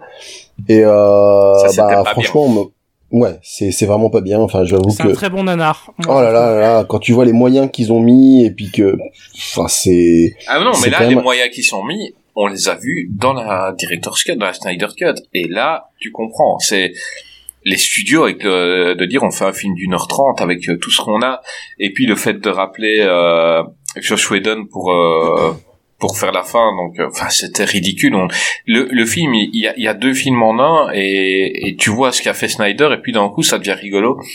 Et, et tu te dis mais pourquoi c'était pas drôle au début et pourquoi est-ce que Jason Momoa il se met à faire des vannes euh, enfin voilà c'était pas un- c'est une version elle doit pas exister elle doit plus exister quoi on doit se concentrer sur euh, celle de Snyder parce que c'est- la vraie quoi J'essaierai de lui donner sa chance. euh, eh ben, bah écoute, tu vas être vraiment surpris parce que j'ai haï vraiment le, la première version et la deuxième, c'est un grand film de super-héros quoi. Donc, Après, le euh, meilleur moyen tu- de se rendre vraiment compte des changements, c'est d'aller sur YouTube et de voir les vidéos comparatives entre les deux. Ouais, tu, tu vas. Ouais, c'est assez, c'est assez impressionnant, ça, par Mm. contre. Oui, c'est c'est le jour. et Rien que la scène de résurrection de Superman, euh, tu prends cette Ah, scène-là spoiler, dans ouais. l'intégrale et tu vois que c'est le jour et la nuit. Ouais, non, clairement. Ah, je spoil Mince. Non, bon. Zut alors prescription en 2017. Mais non, Le- Ouais, le film date de 2017. c'est bon. non, mais il y a, il y a quand même euh, certains, certains personnages. Euh, Tu prends Cyborg, Cyborg. qui est dans le premier. Il bah, il était, rapidement. il était an- an- vraiment Il anecdotique. Inintéressant. Et plus, ben dans la dans l'autre version, c'est peut-être le personnage le plus important Mm. et on, on, on se demande comment ils ont pu couper ces scènes-là. Qui, il y en a, elles sont ahurissantes. Tu comprends vraiment l'étendue de ses pouvoirs et euh, et il y a des choses, c'est dingue. Et le, le gars, il est hyper important dans. Alors que vraiment, dans la première version, Cyborg, il ne servait à rien. Il y a C'était, des il était entiers ridicule. qui ont été rajoutés. Ah oui, oui, ben il y a une heure sur Le l'arc lui. euh, aussi. Ouais, le Martian Manhunter qui est qui est pas dans dans l'autre et euh, voilà, il y est euh, enfin ça deux deux films. Il y a il y a deux films complètement différents et, et voilà, donne donne la chance au Snyder Cut et oublie celui-là quoi. Moi c'est assez d'accord avec ça, regarde la Snyder. Cut.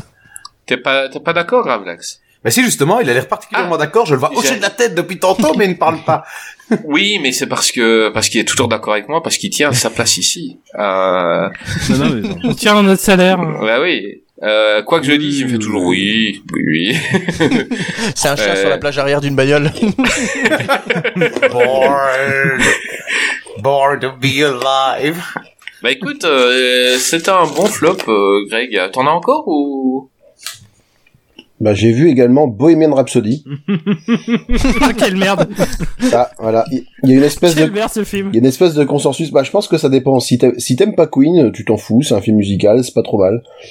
Mais si t'aimes Queen comme moi, enfin moi j'ai été bercé par euh, par Queen, enfin Par le pas au sens littéral 1. du terme, mais euh, mais ma mère c'est c'est un de ses groupes Ouais, préférés. du enfin, bol, quoi. C'est Queen qui venait le bercer le soir. Quoi. Exactement quoi. Et euh, et quand et quand j'ai vu le film, enfin je veux dire les. a Freddie Mercury qui est venu me bercer une fois, j'ai chopé le sida. oh la Mais mais non. Bon, bah voilà. hein. Ah, vraiment. Salut Grail, à la prochaine. Bah, ouais, cancel. Grail is cancel. c'est ça. C'était le voulais- dernier. moi- Qu'est-ce qu'il vient Hashtag release Grail. C'était c'était surtout le moi c'était surtout le, le jeu des de ceux qui sont censés être Brian May, John Deacon et Roger Taylor que je trouve niais au possible. La, la, moitié, la première moitié du film, il, il regarde Freddie Mercury faire ses trucs avec admiration et avec euh, un petit sourire aux lèvres. Enfin, et puis quand on sait que la dernière scène qui est tournée avant le concert, euh, bah finalement c'est une histoire qui a rien, qui a rien à voir avec la vérité. Parce que ils sont, ils parlent de reformation alors qu'ils s'étaient pas séparés. Ils disent qu'ils, ils n'avaient pas chanté depuis des mois alors qu'ils avaient, ils avaient fait des, des, des concerts quelques semaines avant. Enfin, franchement, c'est, c'est, Il y avait plein de liberté dans ce film-là. C'est Ouais, dommage. mais, mais quand tu, mais quand tu vois qu'ils ont, il a eu l'aval des membres du groupe, enfin, c'est quand même particulièrement surprenant. Ben, Ah, il y a des fois, il y a des fois, toi, tu les vois, tu en, tu en fais des dieux pour ceux qui sont, mais ils sont des vies tout à, tout à fait normales. Et c'est, ça aurait été, rom- enfin, il fallait romancer, tu vois, parce que peut-être que si tu faisais leur vie réaliste, ça aurait été super chiant. Des gens, ils, ils ont tendance à croire que que les groupes de rock, ils, ils vivent des trucs de dingue tout le temps, mais en fait, c'est nous, quoi. Je veux dire, le mec, quand il finit son concert, il rentre chez lui, il va voir sa femme, il se passe pas euh, nécessairement des trucs, euh, des trucs tout Ouais, le temps. ouais. Et donc ouais, ils ont romancé, on leur a proposé, ils ont dit oui. Euh, bah non, ils ont reçu un, ils ont reçu un beau chèque, hein, certainement, tu vois. Oui, surtout. Après, mais pas de euh, salir. voilà. Et, et- et il parle, et il parle d'une suite. Hein. Brian May a dit, euh, on, on cherche un scénario pour faire une suite. Qu'est-ce que tu veux raconter, quoi Après, il voulait peut-être pas salir l'image de Freddie Mercury non plus. Hein. Freddie Mercury, la résurrection. Oui, en fait, il revient de- les morts et puis. euh, Vraiment l'histoire qu'il y a euh, derrière Freddie Mercury. Il y a beaucoup de documentaires euh, sur Arte, hein, bien sûr, euh, qui, ont- qui dépeignent la vie de, de Freddie Mercury. Ça n'a rien à voir avec Bohemian Rhapsody. Rien du tout. Et s'ils avaient mis en image euh, ce qui s'était passé dans la réalité, je suis pas sûr que les gens auraient voulu envie, de, bah, auraient envie de voir une suite, ou même se seraient déplacés dans les salles. En même temps, il est mort, il n'y a pas de suite. Mais Oui, là, je sais pas non plus le délire d'une suite, qu'est-ce qu'ils vont faire. hein. Non, tu veux une, euh, tu, tu veux un super bio- biopic sur le, le rock et c'est un groupe qui n'existe pas. C'était un peu euh, notre équipe Mayer, Spinal c'est Tap. Spinal Tap qui est extraordinaire. Exceptionnel. On en parle en janvier Extraordinaire. dans, tu l'as vu, Spinal Tap. Ah, bah écoutez, euh, Incroyable. euh, Spinal Tap. C'est un Euh, donc documentaire euh, sur un faux groupe. voilà, c'est comme s'ils étaient suivis par un, par, par les caméras, un peu une sorte de télé-réalité, et c'est un film sur un faux groupe de rock. Euh, donc ils ont écrit vraiment euh, des chansons euh, qui sont géniales. Enfin, et, et ils ont fait ça en même temps que ils les suivaient là où tu avais les grosses tournées aux États-Unis de Maiden, des CDC et tout. Et ils les faisaient jouer euh, sur scène là, euh, ils les faisaient jouer devant ces publics là. Et donc tu as, tu te retrouves avec euh, un document, un faux documentaire. Donc euh, quand ils sont dans les chambres d'hôtel, ils détruisent tout. Enfin, c'était euh, les mecs, ils se croient vraiment, ils se prennent vraiment pour des euh, pour des Ils dieux, alors les qu'ils avaient, voilà, ils avaient deux ou trois tubes et ils se prenaient vraiment pour des dieux. Et donc tu vois un peu la déchéance d'un groupe comme ça euh, qui est suivi, je sais plus, si c'est pendant un an ou deux ans, enfin, je sais plus. Et, euh, et tu vois un peu leur déchéance et c'est c'est drôle. Et c'est drôle et c'est c'est bien. Enfin, c'est Je- je- Tap, allez regarder. Je sais pas pourquoi, je, je vais faire une référence vraiment de, de, de très vieux qui va peut-être parler à personne autour. mais Boomer. ça me fait penser, ça, ça me fait penser à un épisode de Code Lisa. euh, Ouais. Où, où, Donc en gros, tu les Lisa as. trans- Je me viennent- Allez, C'est ça, où c'est ça. Lisa transforme Gary et Wyatt en star du rock. Et au Oui. début, ça se passe très bien. Elles font, ils font un super carton. Mais après, ils continuent à faire un album complet. En fait, c'est juste la même chanson, c'est le même air. Et ils changent juste les paroles. Alors au début, c'est euh, elle est méchante. Après, c'est euh, elle est chiante. Après, elle, elle est sauvage. Après, elle est. Et c'est- Je me c'est- rappelle l'épisode. Ah, ça me manque de Lisa. C'est sympa cette Ah, série. Avec le générique de Wango Bango C'était fun. de Danny Elfman. Alors moi j'ai vu euh, Lucie Amour Ah oui. et Rock'n'Roll. Alors c'est... Avec, avec, euh, Romeo le- chat. Ah mais je déconne maintenant. Ouais, Wow, c'est vraiment crap. ça. quoi. Tonton. Euh, ben on va demander le, le flop à notre ami Je suis en Gravelax. train de dire des conneries. Euh, oui, oui, oui. Donc euh, bon, euh, flop, on y va. Euh... On n'a pas l'habitude. Hein. Gravelax, il, il est lâché aujourd'hui. Il a dit des conneries. D'habitude, ouais, il est bah, toujours oui, très, très carré. très, carré, studieux, droit. très, Bah, très faut que je justifie droit. mon salaire, hein, donc euh, voilà. Je sais aussi. Non, non. ah, Il est alors caustique en 5, aujourd'hui. eh ben on y va. Allez, euh, bon, euh, un petit affront à la Belgique. Je vais dire le dernier mercenaire avec euh, JCVD sur Netflix. Ça a été. Mm, ouais, ouais, ouais, non, c'est vrai que c'était pas génial, génial. Après, on va pas se mentir, le film était un affront à la Belgique, donc euh, bon. Non, Van Damme est un affront à la Belgique. Le film, il y a, il y a plus de, il y a plus de film. Français que de Belges dans ce film. faire avec lui. Les gars, les gars, vous avez pas de gouvernement, tu vas pas me dire que c'est JCVD le problème. Eh, non, mais attends, oui, oui. Le problème, il est autre C'est vous la qui mettez Alban Ivanov dans tous les films pour le moment. Euh, euh, démerdez-vous, les gars. Et ça, c'est notre problème. On a du mal à gérer ce problème Alban. Euh, Il y a un dossier qui Le existe. gars, il a fait un Le dossier sketch qui fait euh, 3 millions de vues sur sur Facebook euh, avec le football euh, et tout ça. C'était Hmm. drôle, tout ça. Maintenant, on le voit partout, quoi. Mais peut-être que du coup, il serait disponible maintenant pour reprendre la tête du gouvernement belge. On sait pas. Si on lui propose Non, euh, éventuellement, prenez-le Alban. on ne Bah, sait pas. Bah, bah, on vous donne on vous Alban, Alban Ivanov. quitte à ce soit du chaos, tant, que ce soit drôle. C'est très gentil, non on merci. On sait qu'il nous écoute et il va nous écouter. Enfin, il va aller en Belgique. Alban, Remarque, bah, nous, on- voilà, on t'attend. Nous, on a un gouvernement, il fait, Comprendre la Belgique. il, il- fait pas foncièrement mieux, hein, donc. Euh, Bah, attendez, vous êtes sur le point. Ça, c'est notre Vous problème. êtes sur Voilà. le point d'élire Zemmour et vous vous vous moquez du gouvernement belge. Moi, les gars, à votre place, je fermerai ma gueule. Euh, Oui. donc, euh, continue. Madame Mercenaire, oui, c'est vrai qu'à part euh, l'idée de dans la bande annonce de voir euh, JCVD euh, tataner Patrick Timsit, bon, euh, ouais, c'est gentil, ça dure euh, 10 secondes sur un film qui fait une heure une heure cinquante, mais c'est pour pour aller jusqu'au bout. Moi, je sais, enfin, Attends, j'aurais tellement aimé qu'il la joue, euh, qu'il parodie un Indien dans la ville, mais que ce soit Team Seed qui se la prenne. Ouais, tu tu vois. pas voulu celle-là. Euh, Tu vois, chaque fois qu'il frappe son Ouais, gosse, là, ouais. tu vois, tu dis, ah oui. Et, et j'aurais tellement aimé euh, que ce soit Van Damme qui fasse la même, quoi. Ça aurait été un Tiens, beau clin d'œil. lunettes, ouais, ouais, oui, ça serait très bien, ouais. Et en fait, ouais, bah, tout ça pour dire que le, ouais, on a 1h50, on a ce petit moment-là qui sauve un petit peu le film, mais bon, c'est parce que c'est un peu le côté un peu sadique. Mais sinon, ouais, le, je sais pas si c'est quelqu'un qui a réussi à le voir en une seule fois, quoi. J'ai dû le voir en trois quatre fois pour aller jusqu'au bout. euh, c'est euh, c'est un supplice à, pour le terminer, quoi. Et pourtant, il y a le côté fun à la base. Bon, on est dedans. Ça Ouais, commençait voilà. bien, hein. Et Franchement, les dix premières minutes, tu dis c'est bon, je vais voir Van Damme Mm. qui se prend pas au sérieux. Et puis c'est quand tu commences à voir le fils euh, Mister Zéro Charisme, tu dis oh putain, oh putain, ça va être long. le gars, tu comprends pas comment on dit c'est le fils de Van Damme quoi. Enfin, tu peux pas. Comment Enfin non. Van Damme il est oublié qu'il que est, j'avais vu. mais il attire la caméra quoi. J'avais oublié que j'avais vu ben ce film jusqu'au moment où vous en avez parlé. Ça vous met le niveau à quel point il en marquait, quoi. voilà. Tout le plaisir Gravelax, tellement, hein. il est même pas dans ton flop, tu vois, tellement tu, tu l'avais même oublié. Alors, vas-y, continue, bah, Gravelax, je on te pense coupe que souvent. là, je vais partager avec toi, Chris, et puis euh, comme Gray, euh, bon, je je m'avance pas sur son flop, mais il, il s'est permis une chose, donc je vais m'en permettre une aussi. C'est euh, Apex avec euh, Bruce Willis. Ah, on a- Bruce on a Willis. pas d'en parler, donc justement. Bah, c'est pas un flop, Bah c'est voilà, son fond de mais- Euh, Oui, bah, j'ai un bah, Bruce c'est pour ça, aussi, voilà, mais c'est pour ça ça. J'ai pris, j'en ai pris un autre. Là, j'ai pris Apex. Euh, notamment, c'est juste, alors ça, ça chose, mais c'est parce que c'est pour, euh, ouais, pour tu l'as vu. Euh, on a dû, euh, j'ai notamment regardé l'original, quoi, les chasses du comte Zarov de 1932.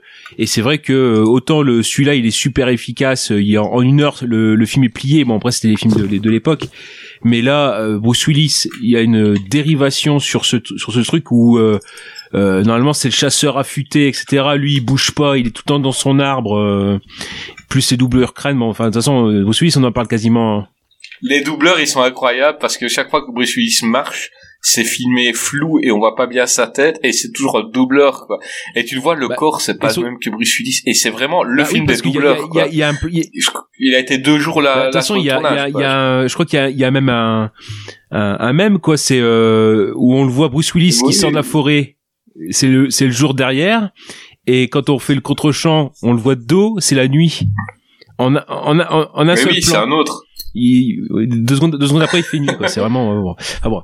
Donc bref, Apex, ouais, bon, c'est, c'est, on va pas tirer sur l'ambulance, quoi. Bruce Willis, c'est tout. Euh, Maintenant, il. Attends, euh, hier, Ah j'ai oui. mis et je me suis endormi après 15 minutes, c'était euh, Ouais. La Proie. Donc un film où les héros c'est Bruce Willis et Megan Fox. Franchement, je crois qu'au niveau euh, plus plat, au niveau acting pour le moment, tu pouvais pas faire euh, pas faire mieux. Bon, bah, Et je le pas. je, je vais, maintenant, je vais me forcer à voir la suite euh, tellement je- le, le film m'a endormi. Et je dis, là, c'est un truc, on- il faudra qu'on en parle parce que on sait que euh, un de nos gros, gros, gros dossiers dans Qu'est-ce qui devient, ce sera Bruce Willis. Et pensais que c'était Megan Ah, mais lui, on Fox. peut faire trois numéros facilement. facile. Et, euh, et, et je te raconte pas la liste des invités qui veulent faire une Bruce Willis. Hein. Euh, ça va être compliqué. Hein. Euh, mais euh, euh, ce film-là, j'ai fait what? Fox, que la elle joue plus. Moi, j'ai trouvé la bande-annonce pas mal. Non, Megan Fox ne joue plus. Euh, elle joue plus. Elle, elle, elle ne peut plus jouer tout simplement parce qu'elle est botoxée. Elle a plus de visage. Elle a plus de visage, elle est botoxée, donc elle ne sait plus sourire, elle ne sait plus, elle sait plus faire la tristesse, plus rien faire. Donc c'est un monolithe euh, qui donne la réplique à Bruce Willis, qui s'en fout, euh, et donc euh, donc voilà, très très compliqué. Donc après en 3, moi pour moi c'est une déception quand même, c'est hum, Hold de Shyamalan parce parce Ah. que c'est pas bah oui voilà c'est ça en fait non, bah, ça repose sur twist ça. Shyamalan surtout quoi malheureusement et c'est vrai que Shyamalan maintenant il invente, il trouve un twist et puis il fait un film à propos du twist bah, et c'est ça un mais peu il faut chiant. qu'il soit, qu'il soit bon quoi. Et Et donc là, le truc, c'est voilà, euh, on va dire qu'il s'était un peu refait la cerise avec euh, The Visit, avec euh, euh, Split. Bon, après Glass. Bon, bah, on revient sur Bruce Willis aussi. Voilà, bon, une, dé- une, une semi-déception. Il avait Split, il avait Split qui fait que Voilà, Glass, c'est ça. les gens acceptent Mais là, par près. contre, bah, Hold, on est retourné sur le Shyamalan euh, qui se casse un peu la gueule, quoi. Franchement, bon, c'est pareil. Donc, on, on espère que ça fera ça. hein. C'est le film énervant. C'est le film énervant parce que euh, tu regardes le film, t'es pris dedans, t'as envie de savoir le twist, et puis quand il y a le twist qui vient, tu Hmm. merde. Bah voilà. Tu- tout ça pour Le ça. soufflet. Et c'est un Mais peu le énervant. soufflet, voilà, tout à fait, c'est ça. Bon. Euh... On est loin du sixième Ah, sens. Hein. Tout à fait, ouais. On n'y reviendra jamais. Et et dans la partie, alors je vais aller très vite parce que celui-là j'aurais, j'aurais pu m'étendre dessus, mais euh, c'est vraiment la partie tête à claque et vraiment ce qu'on n'aime pas dans le cinéma français, c'est Louis, lui de Guillaume Canet. Et Oh là là, la oui, et en fait, masturbation. c'est oh là là. tout euh, enfin c'est décevant parce que euh, bon forcément il a écrit ça très très rapidement mais c'est c'est vraiment très tourné sur sur lui moi j'étais content parce que il y a beaucoup de choses que j'aimais bien il y a Virginie Efira bah là bon euh, ma- Ouais, Laetitia Ouais, Casta. Laetitia Casta. Donc, le, Et Laetitia Casta. donc le mec, le mec, euh, il se crée une femme et une maîtresse. Je prends qui? Je suis Guillaume Canet, Virginie Efira et Allez, Laetitia Casta. plaisir. Je veux dire, euh, là, c'est... Bah, t'as pas Après, sa femme, c'est Marion Cotillard. hein. ouais, mais voilà, là, mais c'est... Il a pas ta tête, Chris, il a le choix. Oh. Ça tire à balles réelles. Ça tire à balles réelles. Et si- et si- Et c'est la dernière fois que vous m'entendrez sur le podcast. Je suis ravi. Très sympa, c'était très sympa. C'est le coup Ben, c'est pour ça que j'ai pris euh, Gabi euh, aujourd'hui. Hein, ça manquait de beaux gosses ici. Il n'y en avait pas un seul à Qu'est-ce qui devient. Donc euh, Ah bah c'est super. euh, là, c'est moi qui vous casse, les gars. Et alors moi je, je poursuis juste sur ça. Merci merci Chris. Euh, non Louis donc ouais euh, ça c'est en plus non vraiment il y a le côté où j'aimais bien le côté avec Belly, Lomer etc. un endroit que j'aime beaucoup. Et là bon même ça il enfin bon c'est bon c'est vraiment l'exercice de branlette intellectu- euh, intellectuelle notamment euh, voilà. C'est Et ça. bon donc euh, là aussi euh, très compliqué. Heureusement que j'étais en salle mais bon. euh, euh, je serais pas arrivé au bout sinon j'aurais coupé très vite. Et dernière chose, c'est plus une déception, mais je le mets en top 1 quand même parce que c'est quasiment ce qui ce qui est ressorti quand j'ai vu le film. Je dis bon bah là forcément ça sera le flop. C'est euh, alors Spirale, l'héritage de Saw. Ah, je l'ai mis. euh, il est Bah dans voilà, mon flop parce aussi. que je suis assez fan de la, la saga euh, quand même, enfin du moins. Bon, euh, euh, quand on sait, quand on connaît ses, ses avantages et ses inconvénients, bon, on les pardonne un petit peu. Mais là, c'est le fait vraiment que pour euh, euh, comment comment dire quand même quelqu'un qui est aux manettes au départ, c'est enfin bon même si c'est Chris Rock, c'est Darlene Moosman qui a réalisé les quelques premiers qui euh, voilà qui étaient aux commandes. Donc bon, on peut dire on était quand même en terrain connu. Mais là, c'est vrai qu'il a voulu donner Chris Rock un nouvel élan en tant que fan à, à la sa- à la saga. Eh ben, je, je, je kiffe Chris Rock Ah, dans le film. hein. oui. C'est-à-dire que c'est un gars qui a tendance à m'énerver et là, je le kiffe dans le film. Euh, par contre, je sais pas, je sais pas si euh, je suis extrêmement intelligent ou quoi, mais euh, j'avais, je savais qu'il était le Bah tueur voilà, le minute monde. 5, quoi. non mais euh, euh, non. Alors Euh, excuse-moi de dire que t'es pas. ouais, exact. que le je sais pas si je suis un C'était, c'était une vanne. C'était vraiment pour dire le méchant, tu le trouves. Euh, j'ai, oui. dit c'est lui. Euh, c'est le tueur. voilà, le ça. pour pas le et, donc hein, euh, tu, tu comprends qui est le tueur et là t'as des super flics il y a personne qui s'en rend compte et, et là moi je me suis dit bah c'est lui et j'ai dit si c'est lui je vais voilà. vraiment être déçu parce que euh, c'est trop facile et en fait bah c'était lui et tu dis oh putain mais ils se sont Ah oui, là, plantés ils se sont vraiment plantés euh, à ce niveau là euh, et gros gros flop pour un film que voilà. j'attendais quoi Donc c'est ça Euh, aussi, voilà. et, et c'est pas c'est pas ultra mauvais le film Chris Rock C'est pas la pire suite de voilà, hein. Chris Rock est cool et tout. Euh, c'est juste que euh, c'est le renouveau de la saga et, et voilà, ça annonce pas bien pour la suite. Si ça c'est le renouveau, ben euh, voilà, Euh, on l'attendait trop. C'était c'était plus, c'est un flop plus comparé aux ça. attentes, je crois. Et C'est voilà. ça. Un peu comme euh, comme Resident Evil pour euh, notre Mm. ami Grey, tu vois. T'attends quelque chose et puis on te propose ça. Tu... Oh non. Mais Voilà. donc voilà. Bah non, donc donc c'était ça, voilà. Bah il est bien ton. Bah écoute, bah je vais dire le mien vu qu'il y a déjà le tien dedans. Euh, euh, moi j'ai mis euh, un prince à New York 2. Oui. Euh, parce que parce que le 1 était tellement génial et là on s'est tapé une une merde euh, voilà moi je film que j'ai détesté euh, ben j'ai mis euh, pareil un Spiral l'héritage et alors en premier j'ai mis OSS 117 euh, en Afrique Merci. parce que euh, Merci. euh, quoi tu l'as aussi? C'est mon, c'est mon flop 1. Ah ouais, ben euh, Monsieur Nicolas Bedos euh, n'a absolument rien compris aux deux premiers OSS euh, et, c'est pas le talent de Zanavicius. aussi. Et, euh, et du jardin il fait ce qu'il peut comme d'hab. Euh, franchement on peut pas on peut rien lui reprocher dans le film. Euh, il fait ce qu'il peut. Mais les trois quarts des vannes tombent à plat. Le perso est complètement autant dans les autres il était con et il s'en rendait pas compte.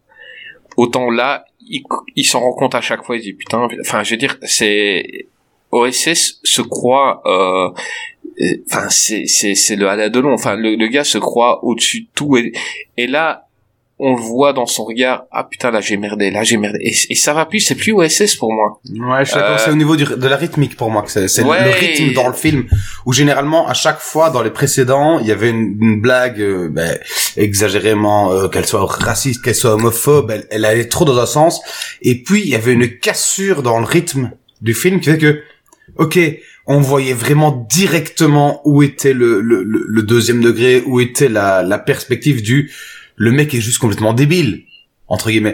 Et là, c'est tellement le rythme est tellement maintenu pour moi en tout cas trop longtemps avant d'avoir la cassure que il y, y a trop ce mot féminin. C'est c'est ce, un faire un film n'est pas une excuse pour se permettre n'importe quelle blague. On peut se permettre n'importe quelle blague, mais un bon réalisateur va savoir gérer la rythmique. Et malheureusement pour moi, le troisième ne gère pas la rythmique. Ouais. Mais là, là, il faisait une blague raciste devant une personne visée, et on comprenait au visage de la personne visée, euh, mais qu'il est con. Mais lui se sentait quand même supérieur. Dans, il, il était fier de ce qu'il venait de dire, euh, et, et, et là, ça tombe à plat dans, dans le troisième, quoi. Et franchement, euh, bah, j'ai pas vu euh, la dernière demi-heure. Je crois que j'ai coupé. Je me disais, je- j'en ai eu marre, donc j'ai pas vu la dernière demi-heure, donc je vais pas juger le film jusqu'au bout. Euh, mais c'est rare que, que je coupe un film comme ça, sauf, si je m'endors. Euh, mais euh, mais voilà, j'ai dit non. Là, ça suffit. Euh, j'ai pas envie euh, d'enrichir Monsieur Bedos avec euh, cette merde. Et voilà, j'ai coupé. Et, et donc voilà, c'est flop 1 pour moi. Écoute, j'ai Euh, tout vu. Et du coup, flop J- 1, J'ai été jusqu'au 1 bout. de François aussi. Ouais. J'ai, j'ai vu jusqu'au bout et ça ne s'améliore pas sur la fin. Et vraiment, il y a un moment, oui, mais toutes les, ce qui est marrant, c'est que toutes les blagues auraient pu me faire rire à partir du moment où le film montre que c'est, on, on est vraiment purement dans le second degré et on n'est pas dans une exploitation potentielle d'un, d'une position euh, que, que moi personnellement j'exècre. Mais voilà, quand, quand c'est fait avec humour, je m'en fous parce que je pense qu'on peut rigoler de tout, vraiment, profondément. Mais je pense qu'il y a, il y a moyen de l'amener avec plus de finesse et que toutes les, ils ont regardé les mêmes blagues avec plus de finesse. Ça, ça aurait été très mal vu s'il n'y avait pas eu les deux premiers. Oui, C'est-à-dire qu'on pardonne, exactement. on pardonne certaines vannes parce qu'on a vu les deux premiers, mais je crois que si le film euh, était sorti tel quel, euh, ça aurait été très très mal vu euh, par certaines personnes parce qu'il y a des, des, des choses qui ne passent pas au niveau du, du racisme, du sexisme. Dans le premier, ça passait totalement, dans les deux premiers, et là, ça passe plus. Et heureusement qu'il y a les deux premiers pour le pardonner, quoi. Euh, pour euh, euh, donc voilà c'est un film je j'espère vraiment qu'il y aura de nouveau un OSS euh, pour rattraper ce, ce fiasco parce que tout y est hein, euh, du jardin toujours top parce que même je dis dans le film super acteur et, et il se donne à fond dans ce rôle et, et on n'a rien à lui reprocher et c'est euh, ben c'est Nicolas Bedos le responsable hein, donc euh, on n'a rien à reprocher à, à Jean Dujardin donc euh, j'espère qu'il y aura un prochain et que ce sera un réal qui a pigé les deux premiers films hein. donc euh, on verra bien Parce que Euh, n'est pas un mauvais réalisateur. hein. Je non, pense, comme tu le dis, mais- comme tu le dis, je pense qu'il n'a, il, il n'a pas, même si lui a, même s'il a compris les autres films, il n'a pas réussi à nous faire nous percevoir sa compréhension. Et moi, personnellement, je suis comme toi. Je ne critique, je n'ai critiqué ni le réalisateur ni la- l'acteur, mais le rendu ne, ne rend pas justice. Et puis il y a peut-être aussi une différence dans l'écriture entre Bedos, enfin dans l'écriture de la vanne entre Non, Bedos c'est et c'est pas. Bedos qui, c'est pas Bedos qui a écrit. C'est pas C'est lui, le même, euh, c'est le même écrit, le même, euh, Même scénariste scénariste. pour les trois films.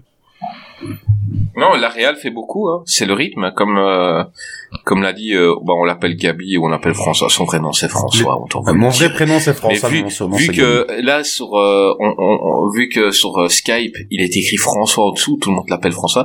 Son surnom c'est Gabi. On va essayer de t'appeler Gabi pour la suite de qu'est-ce qui vient. Si tu restes, attends, tu, tu, tu, tu te sens bien là l'émission, tu t'amuses bien là aujourd'hui. Mais moi, je m'amuse vraiment bien. Je suis en train de chercher comment définir mon nom. Donc voilà, euh, comment est-ce que je peux changer pour mettre Gabi? Non, j'amuse bien. Faut juste que je trouve comment changer François. Donc quoique, enfin Oh. si, il y a juste ma famille, ma famille et ma copine qui m'appellent François. Sinon, le monde entier m'appelle Gabi. Donc voilà. Bah, bah, moi je t'appelle pas en général. hein. on est bien d'accord. Je t'ai jamais aimé d'un autre côté. Euh, Tu lui bah, mets une derrière la autant, tête. autant se le dire. autant se le dire. Euh, bon, qui n'a pas encore fait son flop euh, Celui qu'on ne voit pas. Je crois que Gray n'a pas fait son flop. Et moi, j'ai fait que mon top, Et, j'ai fait que euh, mon flop 1, hein, déjà, je, je précise quand même. Ah oui, c'est vrai. c'était que Limite, ton bah, flop un. vu que euh, limite, ce serait bien Ouais, qu'il... dans l'autre Bah vas-y, euh, Eh ben, vas-y. moi, je je euh, je vais vas-y. faire 1, 2, 3. Ah ouais, voilà. Vas-y. Ouais, voilà, t'as fait le 1, donc on va faire... Euh, mon 2, c'est une, une série que j'ai commencé à regarder avec euh, avec ma copine que je que je connaissais pas du tout. C'était Sex Education. Ok, ça va, un truc que tu regardes euh, posé. C'était assez sympa. Et euh, donc euh, évidemment, ça parle de la sexualité des adolescents. Et dans la saison 3, donc autant c'est c'est justifié, autant c'est mal amené. Donc ils doivent amener évidemment, comme ils parlent de, de la sexualité des adolescents, ils parlent comme c'est un sujet qui est quand même très actuel pour le moment, de, toutes les diverses sexualités que tu peux avoir, que tu peux éprouver, que tu peux expérimenter, que tu peux ce que tu veux, je m'en fous, fais ce que tu veux de ta vie. Mais ce que je reproche dans la saison 3 de Sex Education, c'est que les euh, les différents euh, les différentes visions, les différents vécus, les différentes euh, les différents thèmes sur la sexualité des gens qui sont abordés sont abordés de façon tellement plate qu'au final, t'as juste l'impression que le réalisateur avait un cahier des charges. Et à, qui on lui a dit, bon, euh, donc tu as fait euh, tel type de sexualité, donc il y aura celle-là, il y aura celle-là, les séries, euh, aux différents, différents niveaux. Donc ça, je ne critique pas. Je trouve que c'est très bien fait, par contre, dans le sens où ils essayent vraiment d'avoir un truc le plus exhaustif possible et le plus englobant possible, ce qui ne me dérange vraiment pas. C'est juste la façon dont ils l'amènent qui fait qu'au final, t'as, t'as vraiment juste envie de cocher une checklist. Et ça, ça a été mon deuxième flop parce que j'ai- trouvé, j'avais regardé les deux, les deux premières saisons, même si c'est pas spécialement la série que je vais regarder moi Ouais, donc là euh, en gros, voilà, on a fait les non binaires. Maintenant, on va attaquer. Euh, les- Voilà. Ouais. Et, et là, et je veux dire, et, et, et, et, je- je- et- et comme on dit, sur la base, je, je m'en fous. C'est comme, c'est comme, quel que soit ce que tu donnes comme rôle, à quelque chose comme que ce soit comme personne, que ce soit son sexe, sa religion, Non, mais son t'as pas à origine, t'excuser. je On, m'en- on, Non, on je n'est pas, on n'est pas, pas sur la bande FM. Hein. Non, non, pas mais d'accord, je m'excuse pas du tout. C'est juste, c'est juste que je, je m'en fous de tout ça. Je veux juste que le scénario suive, suive. Parce que, en effet, là, on est vraiment, comme, comme tu dis, c'est juste, euh, tac, tac, tac, et tu fais, il y a pas, il y a pas de suite. Il y a pas de, il y a pas le scénario derrière qui te fait passer de l'un à l'autre. Donc ça, Ah, ça a bah, été vraiment, c'était un- Artificialité des situations. Exactement. Donc en fait, et, et le, le fait, le, le, le flop 2 ne vient pas du fait que c'est mauvais, parce que c'est pas mauvais. Le flop 2 vient du fait que ça n'a pas Les été deux travaillé premières saisons étaient trop bien aussi. Euh, n'était pas très bien. C'était une bonne série. Mais ils ont, au moins les deux premières saisons, il y avait une cohérence. Tu sens qu'ils ont écrit la première et la deuxième en même temps. Mhm. Et puis la troisième par la suite. Et donc tu perds une cohésion. Et moi, c'est ce que je déteste le plus dans mes dans tous les films, c'est un manque de cohérence. C'est ce qui m'a fait détester. Euh, c'est pas le sujet, mais je dirais les trois derniers Star Wars. Ce qui- C'est ce qui m'a fait détester le Hobbit. C'est ce qui m'a fait détester plein plein de trucs où je n'ai rien contre les films, je n'ai rien contre la série. Dreamcatcher. Je n'ai- Je n'ai, je, je, n'ai, je cohérence n'ai à pas. l'intérieur du, du film. Voilà. Donc, ça, je trouve ça dommage parce que c'est une série qui, honnêtement, étant donné qu'il y a, il y a- le point de vue d'une psychologue, euh, sexologue, qui peut, qui pourrait être très intéressante, très Ah, intéressant comme axe. Ils l'ont, ils, ils, ils l'ont massacré sur la fin, voilà. Et mon flop 3, c'est, euh, c'est Squid Game. Et ça, c'est, Ah. ce que- c'est- et ça, c'est Ah. le pire, c'est que ce n'est ni, ce n'est ni à cause des acteurs, pour, j'ai rien à leur reprocher, ils jouent mieux que moi.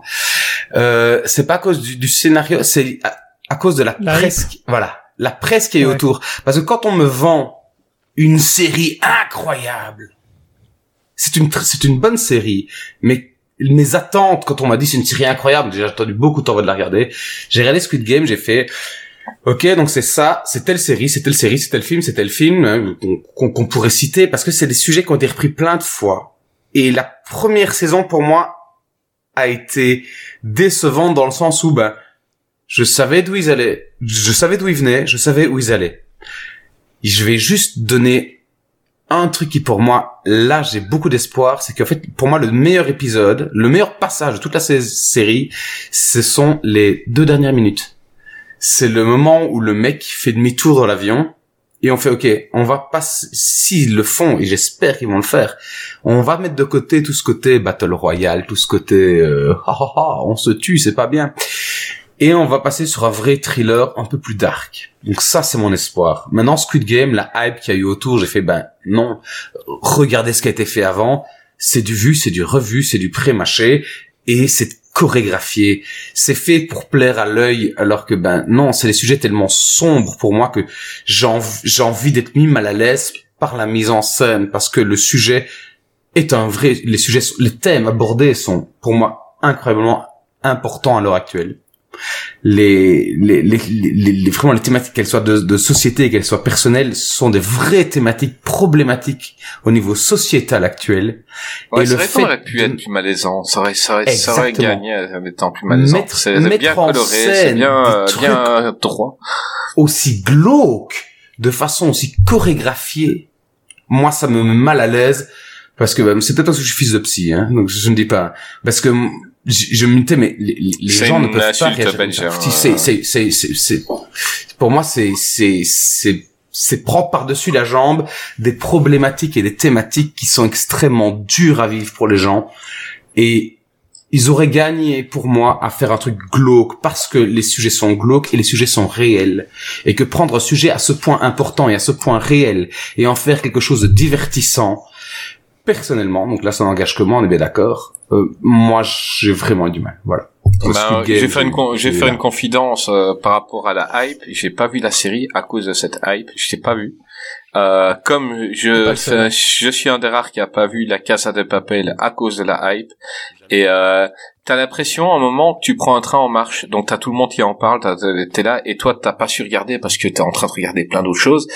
Et à un moment, ben, t'arrives à la saison 2, euh, 3, et, et, et tu es euh, complètement largué, t'as tout le monde qui l'a vu, t'as as, t'as l'impression d'être un gros euh, un gros rejeté parce que t'as pas vu la Casa de Papel ou, euh, Squid Game, et cette hype, justement, m'a un peu euh, dégoûté de regarder. Et donc, euh, je peux comprendre qu'on peut puisse être déçu quand euh, quand c'est pas à la hauteur de d'une hype justement. Et limite voilà, de- choqué c'est même pas déçu c'est limite choqué qu'on puisse faire du divertissement avec des trucs du divertissement à ce point avec des sujets qui pour moi sont à ce point réels à ce point importants et à ce point euh, prégnants sur la société actuelle. Ah bah, ah bah écoute, on respecte débat ton plus long, hein, justement, sur tous les sujets traités et Mais, ce qu'il y a euh, derrière. mais Squid Ouais, Game exactement. a été euh, traité, traité, surtraité par de super podcasts. Donc, euh, si, franchement, j'ai, j'ai pas de, de, de nom en tête là tout de suite, mais euh, googlisez, il y a, il y a des potos qui en ont parlé et qui ont bien développé ça. Donc, allez écouter, c'est super intéressant. Il y a énormément de choses à dire sur ce- cette série.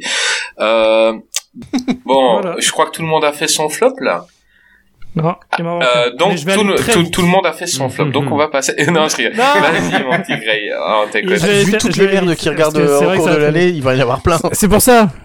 Euh, en cinquième, je vais mettre euh, un film dont tu as parlé indirectement avec euh, Warner Bros. C'est le Wonder Woman 1984. Oh, oh, oh. Euh, 200 millions de dollars, euh, autant le foutre au fond, on gagnera plus de Euh, temps. et, et totalement incohérent par rapport à la suite. Donc c'est censé se passer Oh non, avant. mais euh, c'est de la merde. Avant les autres là, bah elle s'est volée et tout. Ouais, Mais dans les autres, elle ne vole pas. Arrêtez un peu vos conneries. non, Comment mais tu veux qu'il aille vite mais c'est tu l'interromps Oui, c'est ça, c'est déjà. Non, non, Et non, ensuite, mais c'est vrai que ce, film-là m'a énervé. hein. Je veux dire, je l'attendais Ouais, parce mais- que j'avais kiffé le premier, hein, vraiment. Le premier était bien. Par contre, Euh, comme Justice League version 2017, Wonder Woman 84, euh, il y aura une chroni- chronique Nanarland dans les 5 ans. Ah, mais suis certains, c'est pas bon, c'est pas bon.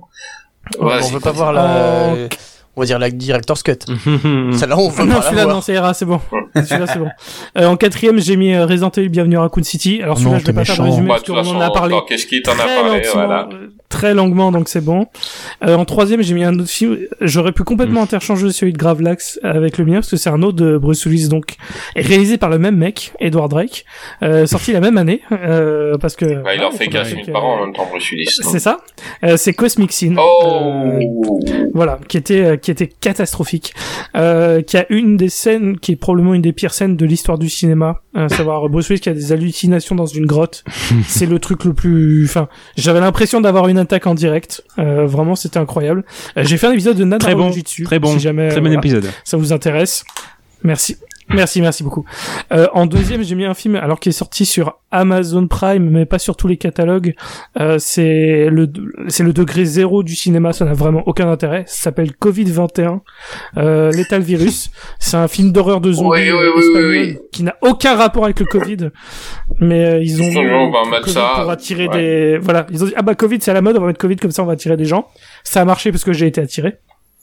Et euh, c'est le degré C'est un zéro, truc c'est pour attirer les cons, cul. quoi, et ça marche Oui, super voilà, bien. et bah ça a marché, et c'est comme une lumière et j'étais. C'est pas sympa copain, pour- pour. Greg. C'est pour être exprès, la c'est vanne. C'était fait exprès la vanne. C'est- mérité. euh, c'était vraiment, c'était un film catastrophique. C'est vraiment, ça n'a aucun intérêt. C'est pas drôle du tout. C'est affligeant. C'est vraiment, c'est le degré zéro du cinéma. Et le pire film de l'année. Alors, c'est un film qui est sorti en 2019, mais qui est sorti en 2021 chez nous, euh, parce que c'est un cinéma que, dont on parle pas assez et dont j'ai fait aussi un anarologie dessus. C'est euh, Unplanned de Carrie Salomon et de Chuck Roselman.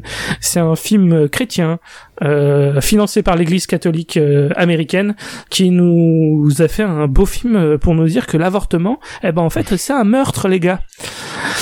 Et voilà, c'est deux heures de, c'est deux heures de, de niaiserie et de mensonges scientifiques avec une scène qui est au début du film qui est peut-être une des scènes les plus hallucinantes que j'ai vues de ma vie, à savoir euh, un avortement direct. Mais en fait, il y avait, euh, il y avait une image en gros euh, de, de la radio de l'enfant en fait, et tu vois en gros le, tu- quand tu vois l'aspirateur arriver, en gros tu vois le fœtus se débattre. Et en fait, ils nous font ça pour nous faire croire oui. que le truc était en vie. Oh non Alors que ça marche pas du tout comme ça. Et c'est une des scènes, en fait, c'est, c'est choquant. C'est vraiment, c'est une des scènes choquantes. Pourtant, moi, le truc gore, ça me choque pas. Mais là, c'était tellement insultant que j'ai été choqué. Bah, et euh, j'ai pleuré pris- de rire ils ont- quand j'ai eu ça. Euh, mais en fait, parce que je savais pas. Attends, mais là, j'ai savais pas envie de comment voir. réagir, là. en fait. Là, j'ai envie de le Non, mais voir. non, non, vraiment, le regarde pas. Non, mais C'est vraiment une catastrophe. J'ai vu, j'ai vu trop de bons films. Je suis trop amusé cette année, donc euh, il faut que je vois ça pour. Euh, Non, mais euh, envie pour équilibrer. cette année. Ouais. Ouais, mais celui-là, il est vraiment dégueulasse. Et euh, j'ai fait un numérologie dessus. Bon je, regarderai avec François. François, on se regardera le film euh, du, fœtus qui s'en va et qui se Ouais, ils ont débat. pris un gamin de 3 Écoute, ans, moi, ça, let's call it a date. Ok. Du moment que tu Ah payes bah, la ça bière, je pense qu'il vient, hein, c'est bon. Bah oui, là, Du mais coup, euh, Je coûte moins Merci, cher que ça, tu sais. euh, Non, c'est pour la CD, ils ont pris un gamin de 3 ans, quoi. Du moment qu'il y a des voilà, propres. Et donc voilà, Cosmic Sin, euh, je l'ai fait en analogie, et celui-là je l'ai fait en analogie aussi. Euh, et c'est euh, donc voilà, si vous voulez vraiment mon avis euh, pendant une heure et demie sur ce Ainsi film, qu'un euh, très bon article. voilà, c'est Unplanned, c'est incroyable. Ainsi que merci, un article sur comment euh, financer. Oui, parce que tout ce, ce film est très intéressant sur la façon dont il a été financé. Euh, je vous évite tous les détails, mais euh, mais voilà, il y a tout un truc. euh, J'ai fait tout un truc sur Unplanned euh, à l'écrit et euh, à l'audio, donc si ça vous intéresse, n'hésitez pas. Mais c'est le pire truc de l'année euh, facilement. Voilà. Ok. C'est ta hein. raison Ah, d'être. Attends, attends, attends, attends, attends, je crois qu'on a un appel. euh, Ah, bah c'est c'est Flo de Culturisme. Salut Chris, salut l'équipe de Qu'est-ce qui devient, c'est Florent du podcast Culture Ims. Et bah déjà, euh, bon anniversaire, un an.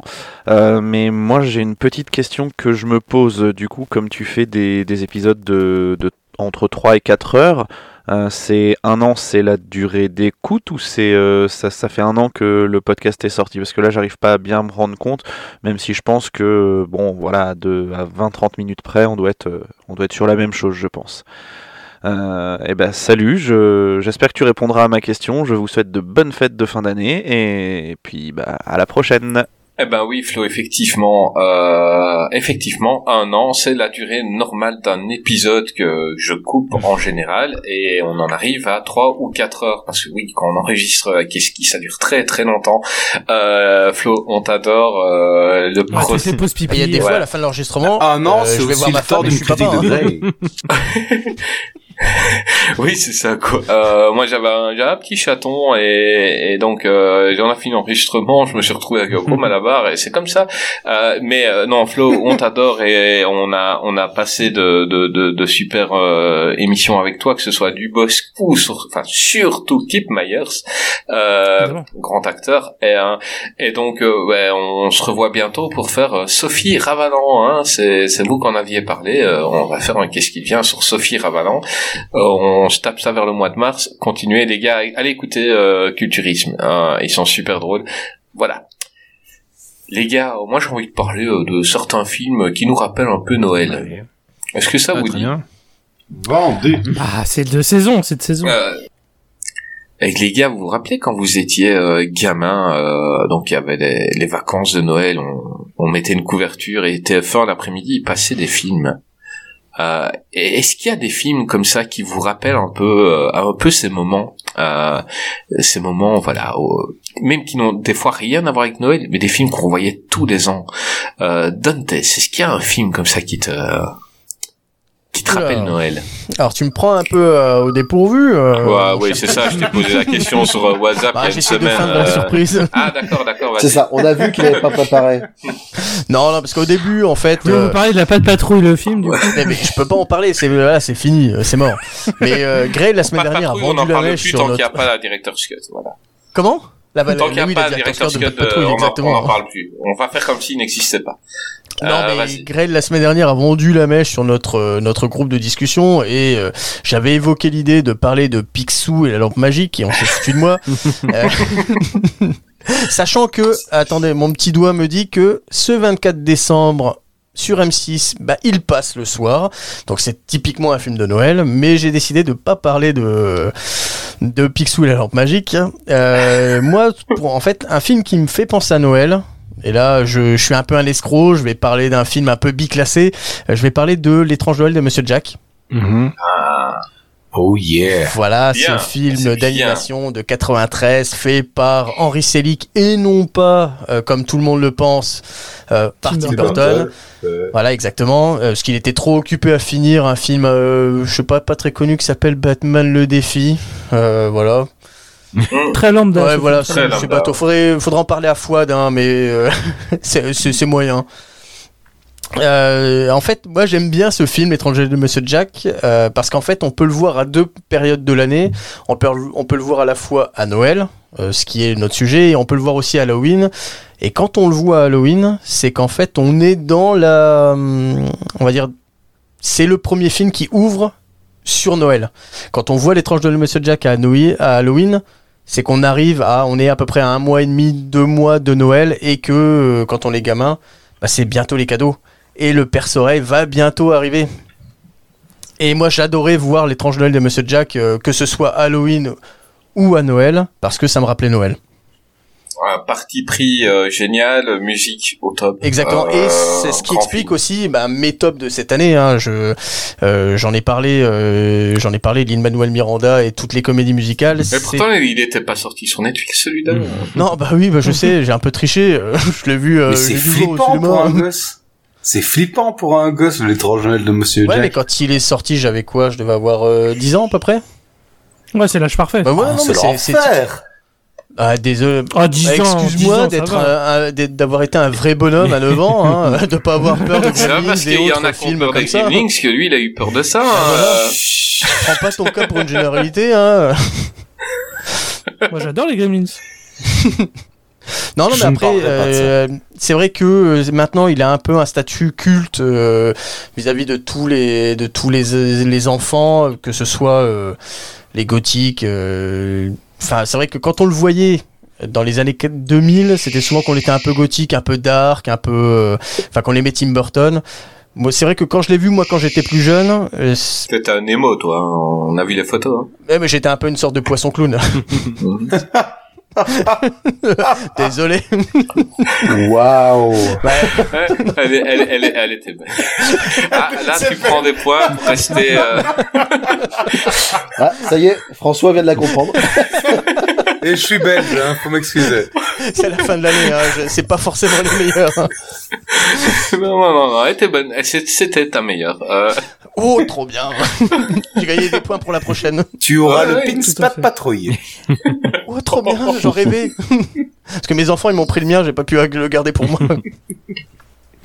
Non mais donc euh, voilà bon donc l'étrange Noël de Monsieur Jack euh, un film qui parle de Noël euh, de la volonté euh, bah, pour euh, je pourrais même enfin j'ai même pas envie de développer parce qu'au final c'est très éloigné de euh, Puis qui n'a pas vu bah, les qui n'a pas vu l'étrange Ouais, Monsieur Jack vu. c'est euh, faudrait avoir vécu dans une caverne où s'appelait euh, Gabi pour ne pas l'avoir vu On, on va se calmer tout de suite. Il va y avoir de la fight. Du sang, des boyaux, de la raté du cerveau. Moi, je veux ça dans Qu'est-ce qui devient? Et euh, oui, non, mais c'est un film qui a été très constructeur pour moi parce que euh, en y repensant avec tout ce qui, tout, on va dire le côté euh, comédie musicale, c'est, c'est, ça explique le, euh, mon amour de toutes le, de tous les films avec beaucoup de musique comme euh, bah, donc, donc euh, Indie Heights, comme Vivo, euh, comme euh, Tic Tic Boom, comme, comme j'en ai parlé dans mon top de cette année.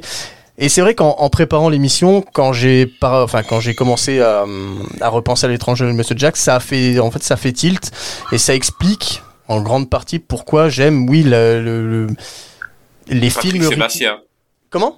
Patrick Sébastien. Exactement, oui, bah oui, euh, le petit bonhomme en mousse, euh, c'est que de l'amour, c'est que du bonheur. La, la grande, la grande Ah, musique. si exactement. tu pouvais fermer ta gueule. Bah, ça C'est fait ça. toujours plaisir à Non, mais Et donc euh, voilà, Et sur, et- bah, moi c'est ah bah mon voilà. film, c'est mon, c'est surtout ma aussi, c'est qu'en VF, euh, les pa- l'adaptation des paroles euh, passe très bien aussi, quoi. Les.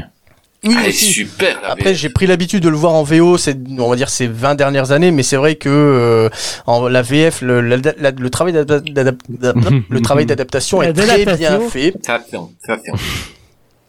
Et euh, pour les enfants, c'est les paroles sont très faciles aussi à chanter. Mhm. Là, je l'ai passé cet après-midi pour l'écouter avec mon fils, et euh, là, il a pas arrêté jusqu'à la fin de journée de, de chanter justement le, de chanter certaines chansons. Puis c'est un beau film. L'histoire de fond, une, une, une fois qu'on passe le côté un peu dark de, du dessin, je trouve, et, et, et de, et du scénario, ça, les thèmes abordés, les, les histoires sont des belles histoires. Et elles sont, elles sont bizarrement remplies d'espoir et remplies de joie, alors que le film en lui-même est dessiné comme quelque chose d'assez sombre. C'est ça que je trouve remarquable, en fait, dans ce, dans ce truc-là. Ouais, grand Thème, film. Merci. Et Moi aussi, je t'aime appelé bien. François, c'est bien. T'as mis des mots sur des choses que je n'arrivais pas à exprimer intérieurement. Je t'aime.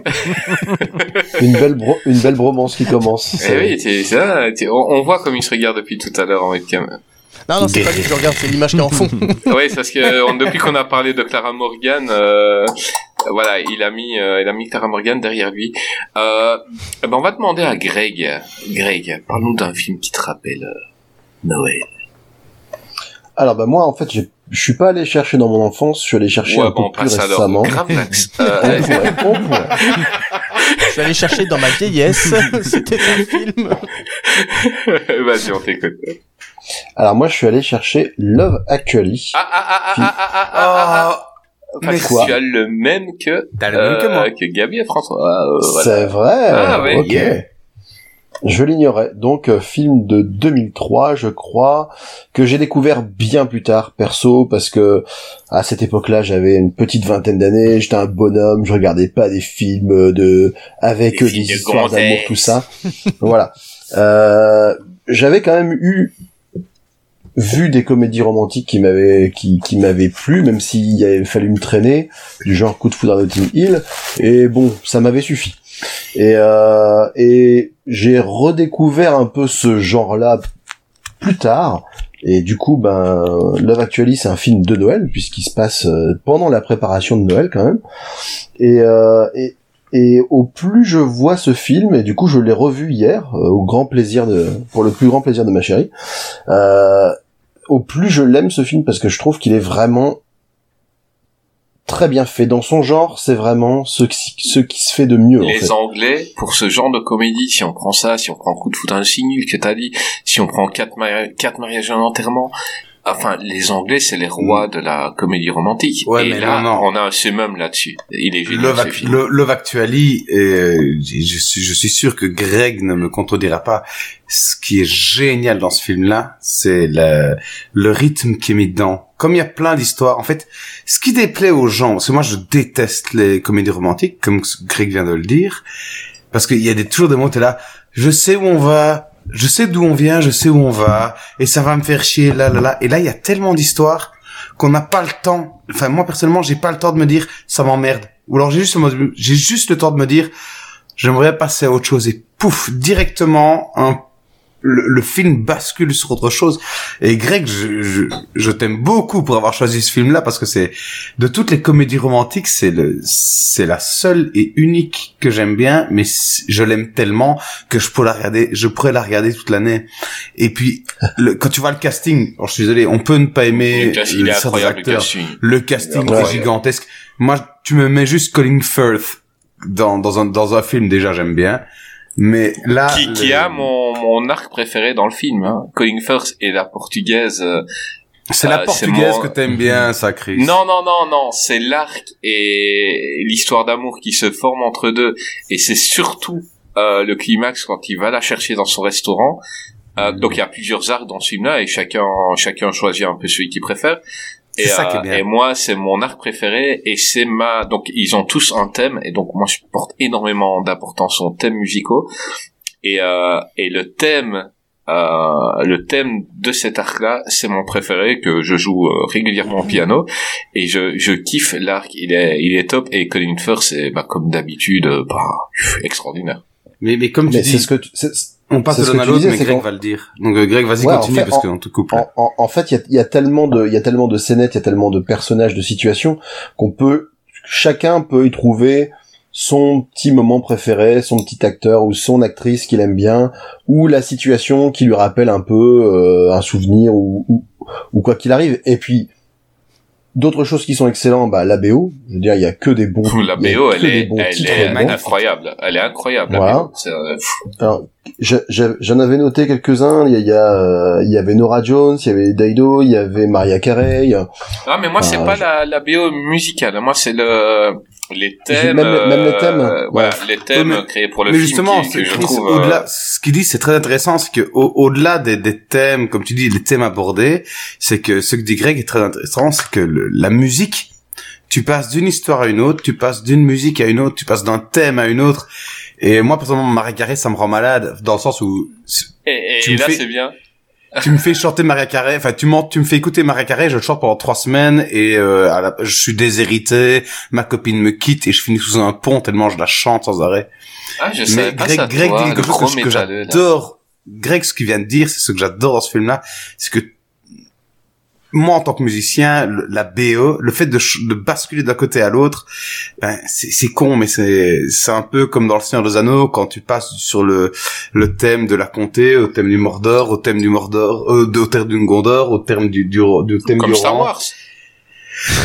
Ouais, ne mettons pas Star Wars au niveau oui. des s'il vous plaît. Mais non, mais tout a, tout a son, tout a son thème aussi dans Star. Wars. Star Wars, tous les personnages ont leur thème, et là, ils ont tous leur thème, quoi. Ouais. Et puis, et puis autre autre point fort, bah tout simplement l'humour anglais. Tellement. Euh, parce qu'il y a des il y a des situations complètement délirantes, euh, que ce soit euh, Hugh Grant qui cabotine comme Ah, seul Hugh Grant Moi, peut le faire. ça. Certes. Quand- Ouais, il y a- à il y a chaque fois ma- qu'il est pris dans une situation, euh, un peu. Il regarde, certes. Et il fait son petit sourire euh, charmeur où il sait que ça va passer parce que il est beau. Moi, je kiffe Hugh Grant dans ce film. C'est ça, il y a, il y a Martin Freeman euh, qui joue le- la doublure porno, euh, qui, qui, qui drague la fille. Il y a le, il y a le chanteur euh, sur le retour euh, qui, qui, qui en plus fait une référence à une autre comédie culte euh, avec la reprise de la chanson de Wet Wet Wet, Love Is All Around. Ouais. Attends, moi, Et- son passage à lui où il, il, dit, est euh, trash, il est trash quoi, possible, voilà. enfin, il se lâche. où- Bill Nighy. Quand il dit Ouais, euh, de, de ne pas acheter de drogue, là, il dit euh, devenez une star du rock ou vous l'offrira. Enfin, moi, j'ai C'est j'ai la kiffé meilleure ça. phrase du siècle. Que des trucs comme ça, quoi. Don't Mais ever buy drugs. Voilà. Become a pop star. They will give it for free. Oui, putain, c'est extraordinaire. Moi, j'ai kiffé. Bref, voilà, c'est, c'est, c'est un mélange de plein d'ingrédients qui est parfaitement dosé. Et, euh, et voilà. C'est, c'est un, je, j'ai, je l'ai revu hier et j'ai encore pris beaucoup de plaisir. Et Euh, ta femme écoute l'émission, Greg? Ma femme écoute euh, pas toujours, elle écoute certaines émissions. ouais. Ok. Vas-y, euh, on sait bien que t'as un petit fait pour euh, Kira Kingsley, hein, aussi dans le film. Bah oui, elle est, elle est, elle est incroyablement belle. Enfin, je veux dire, je veux dire, c'est la, c'est une des histoires aussi qui est touchante avec le moment qui est devenu presque un mème. Ouais, c'est culte, hein, le, oui. le gars avec ses pancartes, qui est amoureux de la, la copine de son meilleur ami, et on comprend tout à fait pourquoi, parce qu'elle est, euh, elle est désarmante de charme. Euh, oui, mais après, euh, je veux dire, ils sont tous, ils sont tous beaux, ils sont tous, euh, ils sont tous bien. Et on parle pas de Liam Neeson, qui est génial. euh, L'histoire avec son fils est top. oui, la relation avec le petit est géniale aussi. Ouais, et ouais. mais Chris, attends, et, et, et Greg, écoute, enfin, là, j'ai, j'ai le, j'ai le casting sous les yeux, quoi. C'est, je veux dire, c'est ça qui est bien, c'est que tu peux en aimer un et pas aimer l'autre. Personne ne peut ne pas aimer tout le casting. Hugh Grant, euh, il y a Martin euh, McCutcheon, celle qui fait, celle Nathalie, qui sort avec Hugh Grant, Liam Neeson, Laura Linney, Bill Nighy, Gregor Fisher, Rory McGregor, Colin Firth, Salim Magriri, Emma Thompson. Je veux dire, ça part tellement dans tous les sens. Euh, Kara Knightley, qu'on a signé, euh, qu'on On a le professeur. Rogue aussi. Hein. On a, oui. Rick, euh, Rick, Alan euh, Rickman. ouais. Atkinson. C'est, c'est, c'est hallucinant. C'est, c'est- Rowan Atkinson. ça Rowan part, Atkinson, il est dans toutes les comédies anglaises, de toute façon. ça part C'est dans ça aussi. hein. tous les sens. Et c'est ça qui est bien, c'est qu'on a, c'est ça qui fait qu'en fait, je pense, en tout cas, que ce film marche bien, c'est que il y a, il y a tellement de diversité dans le casting et dans les histoires racontées qu'il y en a toujours bien une à laquelle on va pouvoir s'identifier. Et moi, il y a certaines histoires qui m'insupportent, mais il y en a tellement, genre, genre le, le, le, le- le- l'adolescent, euh, l'adolescent anglais qui part aux États-Unis. Mais c'est drôle quand il est là-bas. C'est Oui, parce que c'est ce qu'on croit. drôle. qui- C'est En drôle, fait, mais c'est pas. Il y a des gens moi, qui croient touche. ça. Voilà. Et y a Mais c'est- tellement J, il y a de des gens, ils y croient. que Et lui, les autres n'y croient pas. Lui, il y va et il vit exactement le fantasme de, de tous les gens qui vont dans un autre pays. C'est que t'as toutes les filles canons de la ville qui sont à fond sur Bien lui. sûr. Et, et, et le mec, il est complètement paumé à voir ça, quoi. Et quand, quand elles disent, euh, ouais, il y a l'autre qui va venir, mais bon, c'est là, c'est excite la bande. Tu te dis, mais comment elle va être, celle-là? Enfin, Mais- mais- mais là aussi, quoi. This one is for Les- me. Les, les filles, il y a, il y a January Jones qui est toute jeune, il y a, je ne sais plus son vrai nom. Qui est magnifique. Denise Richards. exactement. Dennis Denise Richards. Richard, Shannon Elizabeth, je veux dire, euh, ils se sont, ils se sont fait plaisir, quoi. Ah ouais, non, c'est, et je suis tellement d'accord avec toi, Greg. Moi, c'est, je veux dire, je veux dire, mon enfance, ça va être la grande vadrouille, mon enfance, ça va être tous ces, d'autres films de Noël. Mais le film de, le seul film de Noël que je peux regarder à Noël et, au Mardi Gras et le 14 juillet, et c'est celui-là. Ce film-là, je peux Eh ben, regarder n'importe quoi parce je que ne te savais pas si romantique et, euh, et ça me fait plaisir La de demande à ta cette femme. facette. euh, de... Eh ben voilà, là je te reconnais, là je te reconnais. Tout à l'heure Love c'était is all trop. around. Ah ouais non non là, là, là, le mec euh, j'imaginais arriver my chez moi avec des avec des, des pralines et tout. Non voilà là c'était mon François. Euh... Gravelax. Parle-moi d'un film de Noël. Alors, je vais pas faire. euh, voilà, j'ai essayé de le faire le plus court possible. Moi, franchement, film de Noël, euh, ça aurait été forcément la folie des grandeurs en étant petit. Mais de toute façon, c'est un film que j'ai revu euh, tellement de fois, et puis je pense que peut-être qu'on en reparlera peut-être un peu plus tard. Vraiment, euh, dans le côté dessin animé et enfance, euh, dans ce qui passait le plus et ce que je connais le plus par cœur. Mais je vais essayer de parler, parler, parler d'en, parler un peu vite parce qu'il y en a un autre que je, que je voudrais aborder. C'est la balade des Dalton, en fait. De, bah oui, de Ah, je me rappelle euh, celui-là, et ouais, de Maurice. cool. Plus Pierre Tiernia aussi. Ça, je connais pas Donc ça. est de 78. J'étais pas Ah né. oui, bah, mon- 78, j'étais pas né non plus. et en fait, euh, pour, Ah bah bon oui, eh oui. Peu- De peu, mais non, j'étais pas né. Euh, t'es- on, on peut dire que t'étais déjà en conception. euh, euh, non, à moins, à moins que, je- à moins que j'ai mis euh, qu- qu- 15 mois, 15 mois. Alors, on va appeler Tu vas les nous parents de vexer. Gravelax à moins pour que j'ai mis 15 vérifier. mois, euh, Tu étais dans un Oui, testicule. voilà. Ouais, je- J'étais dans le coin.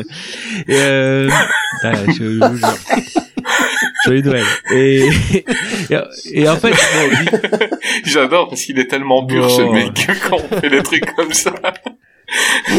Ah, dis, ça à mon avocat. Euh, non mais bon, euh, non mais sinon, non. Voilà. Go. C'est là- C'est là que tu devais dire demande à ta femme, tu vois, comme François. Bah oui, donc demande à ta femme.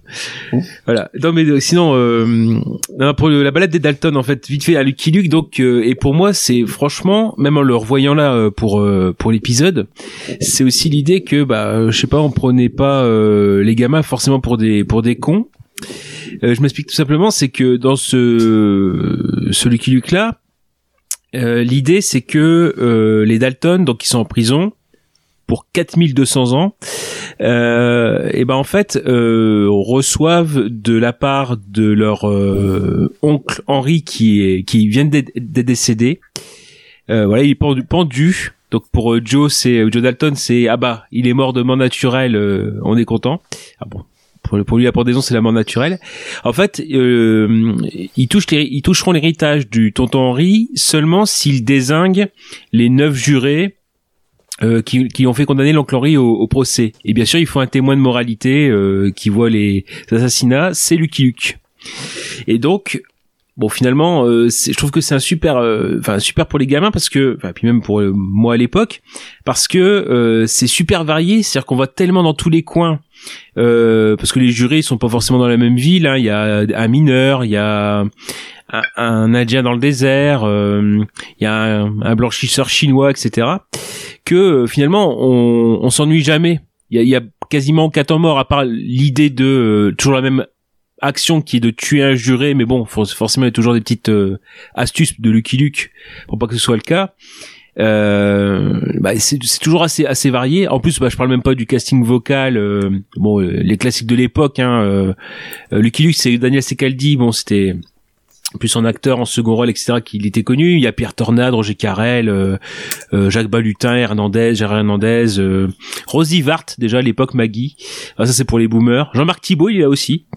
Et, et en fait, ouais, je trouve que vraiment il y a, il y a ce côté où euh, de par le l'ouverture, le fait d'aller un peu partout, bah ça ouvre un petit peu l'esprit des des gamins euh, parce qu'on a quand même chaque euh, chaque juré qui a bien son monde à lui et son comportement et surtout en plein milieu euh, c'est quand ils vont voir l'Indien et qu'il leur donne une petite soupe. euh, Il y a une scène complètement euh, des- La Ah, chanson. de la balade d'Alton et en La- fait il y a tout bah écoute, La- la- euh, la comédie musicale. de Noël, tu vas la chanter. C'est la Ouais. balade, la balade de Oh. Dalton. Toudoudoudoudou. Et, et Claude, et Claude Bolling hein, à la musique. Et Claude Bolling. C'était pas mal en vrai. Que je Oh, rajouterai putain, la musique. Euh, massacrer une chanson comme ça. Mais prends ton temps, C'est la Parce que là, de balade. massacrer la chanson, c'est Mais honteux. non mais je suis covidé, hein. je, je- je donne tout là, je donne tout. C'est pas une excuse, hein. Le Covid, si, si, le si. Non, Covid, ne pas avoir de goût Il ne veut pas dire ne pas avoir de Voilà, voix. c'est ça, voilà. Et C'est ça. Vous, vous- vous voulez qu'on fasse une chorale avec euh, la balade des Dalton maintenant, c'est ça? Non merci. Oh oui, oh oui. Non, non, non, les gars, on est sept, on va faire les sept nains. et, et non, et en fait, c'est aussi pour, dans un truc pour gamins, il y a quand même en plein milieu une scène où les Dalton sont sous psychotropes. Donc ils ont complètement, euh, ils sont complètement hallucinés. Donc il y a une scène Sous- quoi Hmm Sous quoi Psych- psychotrope. Répète un peu. Psychotrope. ils, Oui. ils ont pris un champignon quoi. Et proposer ça à des gamins quoi, les, les effets des champignons quoi, où ils sont euh, et donc ça fait une grosse scène comédie musicale où on a quand même des références quoi. Il y a Singing in the Rain, euh, euh, Siegfried Folly, enfin des choses comme ça quoi.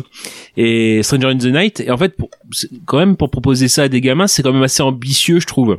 Donc comme quoi on prend pas forcément pour les pour des imbéciles. Il y a même à il y a même un moment donné où les Dalton dans cette scène là ils sont en sœur Dalton en perruque blonde et ça m'a fait penser à Suzy Susan les jumelles de Premier baiser des Australiennes je sais pas si vous voyez. Enfin bon. Euh, Waouh. Voilà la Ah, référence. Si, si, Ah, si, ouais, moi ouais. je vois bien, mais Voilà.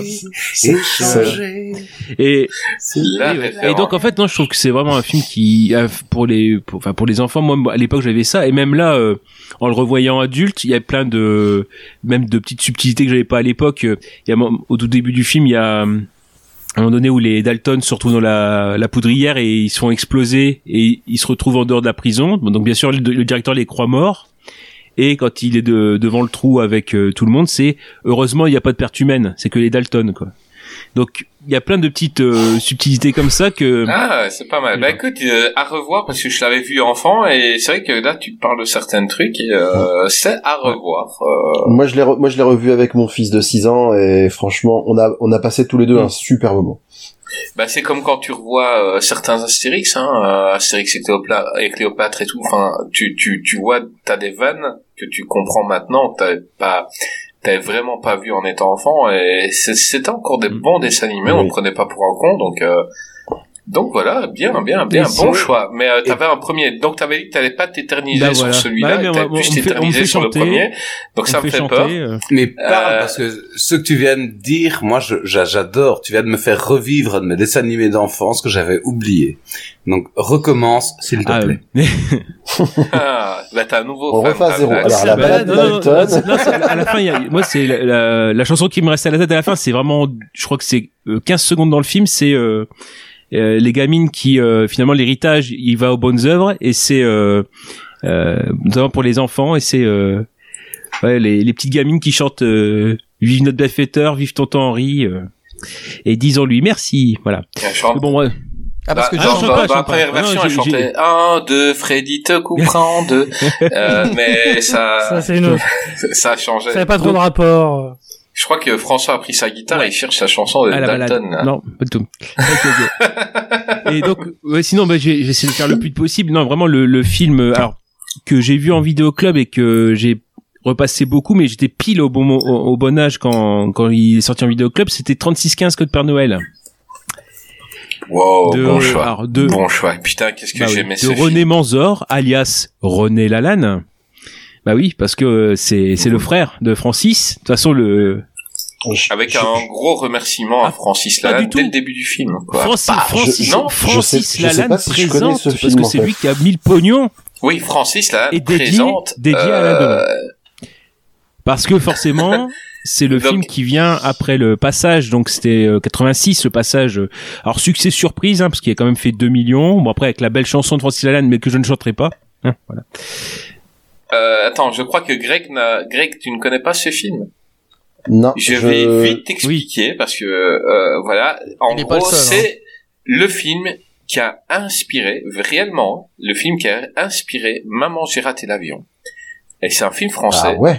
Et donc c'est un, mais là c'est un enfant de riche euh, dans sa maison qui a plein de gadgets, euh, plein de, de pièges, plein de dans, dans sa maison. Et un jour il y a un voleur qui vient, mais qui est un voleur, c'est un, un vrai psychopathe.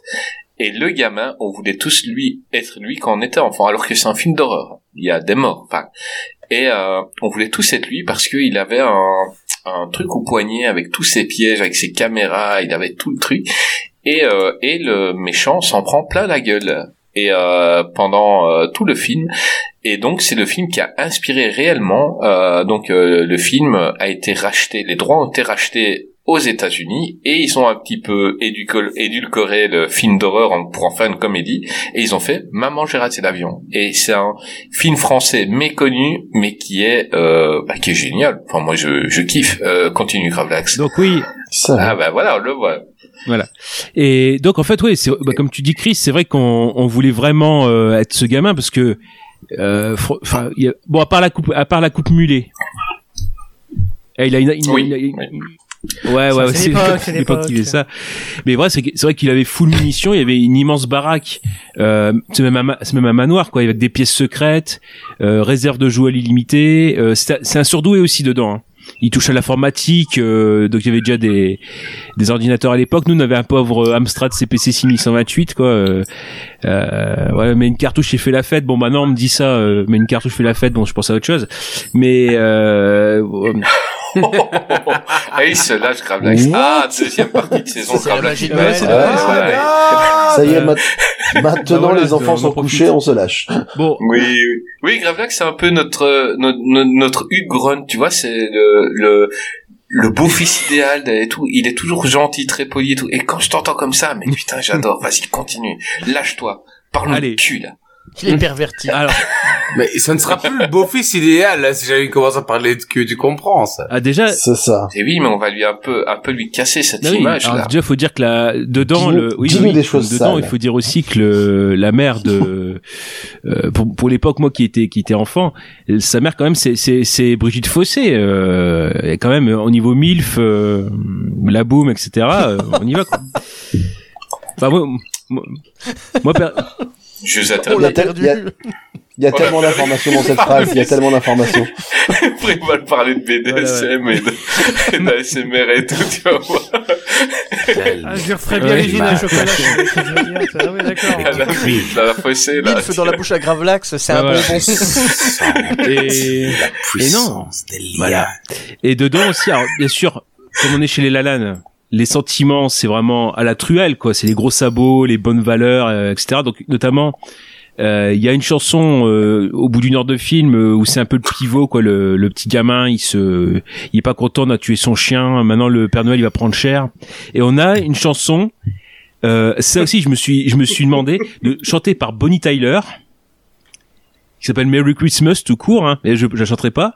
Par contre, écrite par Francis Lalanne, et dans le making of en fait, on, euh, ou enfin l'interview de René Manzor, il dit, bah en fait Lalanne a proposé la maquette à Bonnie Tyler en imitant Bonnie Tyler.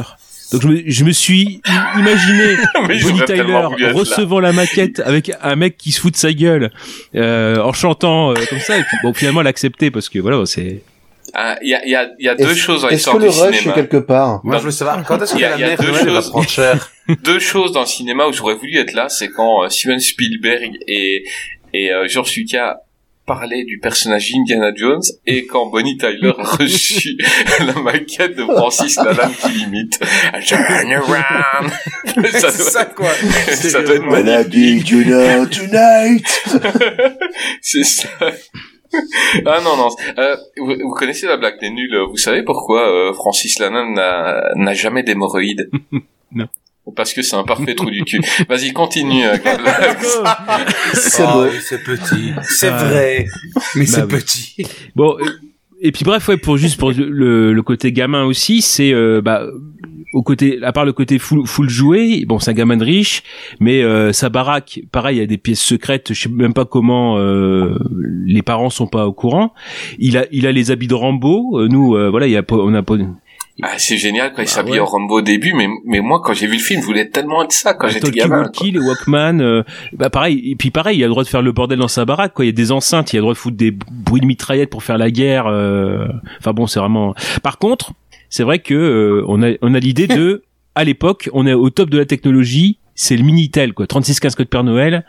Le comment dire, il y a une sorte de de de bu- très le titre, français, il rend ça. pas service. euh, Le Minitel, c'est très Bah oui, oui. français. Et est-ce que tu peux expliquer, Gravelax, ce qu'est Alors, le Minitel, Minitel. pour ceux qui ne fait, connaissent pas c'est la tablette de l'époque. Aux étrangers ainsi qu'aux gens qui ont plus de 15 ans. Ah, c'était l'internet de l'époque, quoi. Franchement, euh, ça allait vite. Et puis j'aime bien, c'est l'idée de ouais, René. Bah, c'est- c'était une idée, ça a été inventé par un pape, hein.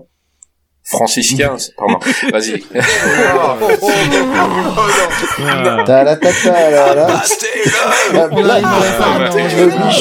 Et donc pour finir, euh, on va pas revenir sur ça, c'est que le donc l'idée c'est ça, c'est que le euh, le psy, enfin, psychopathe en fait qui est plus autiste à la, à la base, c'est pour ça peut-être un, pro- un problème du film, c'est le celui qui va jouer le Père Noël. D'ailleurs c'est Patrick Florsheim, c'est il est plus connu pour être doubleur, c'est le doubleur de Michael Douglas et de Robin Williams.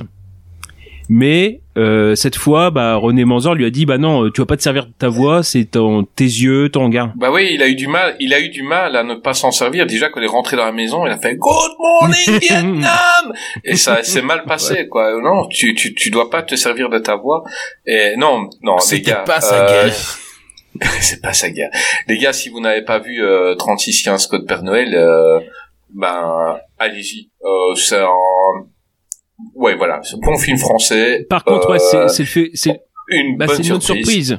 Mais c'est un C'est film film d'horreur. mais par contre, c'est peut-être ce qu'on peut lui reprocher, c'est pas forcément d'être assez radical. Il est toujours un peu tiède. C'est d'à côté, il va, il va y aller franchement. Moi, je pense à, je sais pas, la mort du chien. euh, voilà, il, il va pas que de la cuillère. Eh, Ah, C'était horrible, horrible. la mort du chien, elle m'avait marqué, Ah, gamin. ouais, c'est vraiment le de, de côté. C'est euh, euh, on voit les bottes du Père Noël, donc le gamin il est content parce que c'est un peu l'idée de euh, il faut que je prouve que le Père Noël existe encore, etc. Donc là il y a entre guillemets. Ouais, il veut attraper Voilà, le Père Noël en- en- au Ouais. départ. Et il y a un voleur déguisé en Père Noël qui rentre chez lui pour aller voler et, et il est pas gentil. Bah oui voilà et bah non en fait donc ça et donc ce qui fait que euh, bon c'est très euh, voilà c'est un peu avec les gros sabots mais pareil au niveau euh, stylistique euh, il y a des plans de caméra quand même qui sont assez innovants pour l'époque euh, tout ce qui était du sol c'est aussi un film qui est à hauteur qui est filmé à hauteur d'enfant donc ça aussi on est on est en plein on est vraiment intégré aussi dedans Euh, et d'ailleurs bon, le gamin c'est Alain Musy donc c'est Alain Lalanne hein, bon euh, c'est le fils c'est c'est lui qui joue dans, le- dans le passage aussi qui a pas fait une grande carrière en tant qu'acteur je crois qu'il a fait juste un autre film à, à côté mais juste pour dire Il a joué dans Le Mulet. le mulet. Non, non, mais euh, donc en fait, y a pas, y a- juste pour dire que ce petit gamin aujourd'hui, il, euh, il gère au niveau des effets spéciaux, donc des plutôt des artistes, mais on- en gros, il gère des euh, des équipes pour Avatar, pour euh, Edge of Tomorrow, pour The Suicide Squad, le, le dernier, pour Dark Knight. Pour San Andreas, pour Gravity, euh, The Revenant, pour Black Widow. Bon bref, aujourd'hui, il est plus dans le les effets spéciaux maintenant. Donc c'est le La ça, voilà. quoi. C'est ça. Globalement, c'est c'est le La La Land qui Ouais, a voilà. réussi quoi finalement. Euh, Il y en a un qui est anti-vax et qui se fait, euh, qui s'embrouille au quotidien. La Lan Baldwin, même combat. Ah ouais, voilà, c'est ça, tu vois, c'est. Il y a La La Land talentueux, puis il y a les autres. Les gars, je crois qu'on a un message encore qui arrive. Bonjour à tous. Alors, je ne connais pas la majorité des auditeurs qui vont écouter ce message, ni même les ben. podcasteurs de ce podcast, ni même ce podcast d'ailleurs. Moi, en fait, je suis là parce que j'ai vu via Twitter qu'on pouvait laisser un message à l'occasion de leur anniversaire. Et comme j'ai toujours rêvé de passer à la radio, mais que la valise RTL ne m'a jamais appelé, je me suis dit que ça pourrait être une super opportunité. Alors donc, pour ne pas avoir l'air totalement bête, j'ai quand même regardé la bio du podcast. hein. Et donc, la bio, c'est, on m'a dit qu'un podcasteur, c'est un youtubeur, mais moche. Et c'est pas faux. Alors, c'est extrêmement bien fait parce qu'avec ça et le titre, qu'est-ce qui devient? On n'a pas besoin d'aller plus loin dans la recherche. On comprend de suite que c'est un podcast sur la chirurgie esthétique. Bon, après ça, ça, moi, ça me concerne pas trop parce que non seulement je suis trop moche pour faire des vidéos, mais en plus j'ai une voix de merde. Donc c'est pour ça que je me suis tournée vers le métier de rédactrice. Bon allez, j'arrête de déconner. Euh, en fait, je le connais ce pod, je le suis depuis le début, et pour tout vous dire, j'avais même envie d'y participer. Et je vous assure que j'ai vraiment tout essayé. Au début, j'ai fait un stage d'immersion d'un mois en Suisse, au milieu des chèvres d'Appenzell, afin d'avoir un rire reconnaissable. Mais après avoir envoyé ma démo, Chris m'a dit qu'il avait déjà trouvé Greg. Ensuite, j'ai envoyé à plusieurs reprises des photos, mais ici encore, Chris m'a gentiment dit qu'il était magnifique, mais que pour participer, il ne suffisait pas d'avoir un beau, un beau micro. Il m'a dit qu'il fallait être cinéphile. Alors pour ceux qui ne savent pas, un cinéphile, c'est comme un zoophile, sauf qu'il s'enfile des magnétos.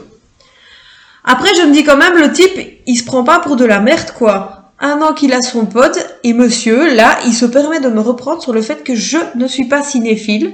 Tout ça parce que les seuls films que j'ai vus, ce sont ceux des frères Dardenne. On est quand même bien d'accord qu'à partir du moment où tu as vu un film primé au Festival de Cannes, tu peux te considérer comme une personne de goût dans le cinéma. De plus, il a bien choisi son moment, lui, pour démarrer son pod, en plein confinement. Honnêtement, en période de confinement, même un pod sur la reproduction des animaux cannibales de la forêt amazonienne, ça aurait fonctionné, hein. La preuve, ça se dit cinéphile, et ça fait des émissions entières sur les crocodiles. Et personne ne dit rien. À ce rythme-là, les gars, dans trois mois, vous entendrez, et aujourd'hui, dans Qu'est-ce qui devient, nous allons parler des attaques d'Orvet dans les parcs urbains. En vrai, on n'a tellement plus rien qu'on regarde et qu'on écoute n'importe quoi pour avoir l'impression d'avoir une certaine liberté de choix. Alors, je dis pas ici que vous écoutez n'importe quoi. Moi, tout ce que je veux dire, c'est qu'en parlant de choix, il m'a pas choisi moi, mais il a choisi une super équipe qui depuis un an maintenant fait un super boulot. Enfin, je crois, si je me réfère aux avis que j'ai pu lire. Hein. Et donc, bah moi, tout ce que j'ai à vous dire, c'est bon anniversaire et continuez À l'année prochaine. Merci à toi de ne pas tout le temps nous écouter et de juste vouloir passer à la radio.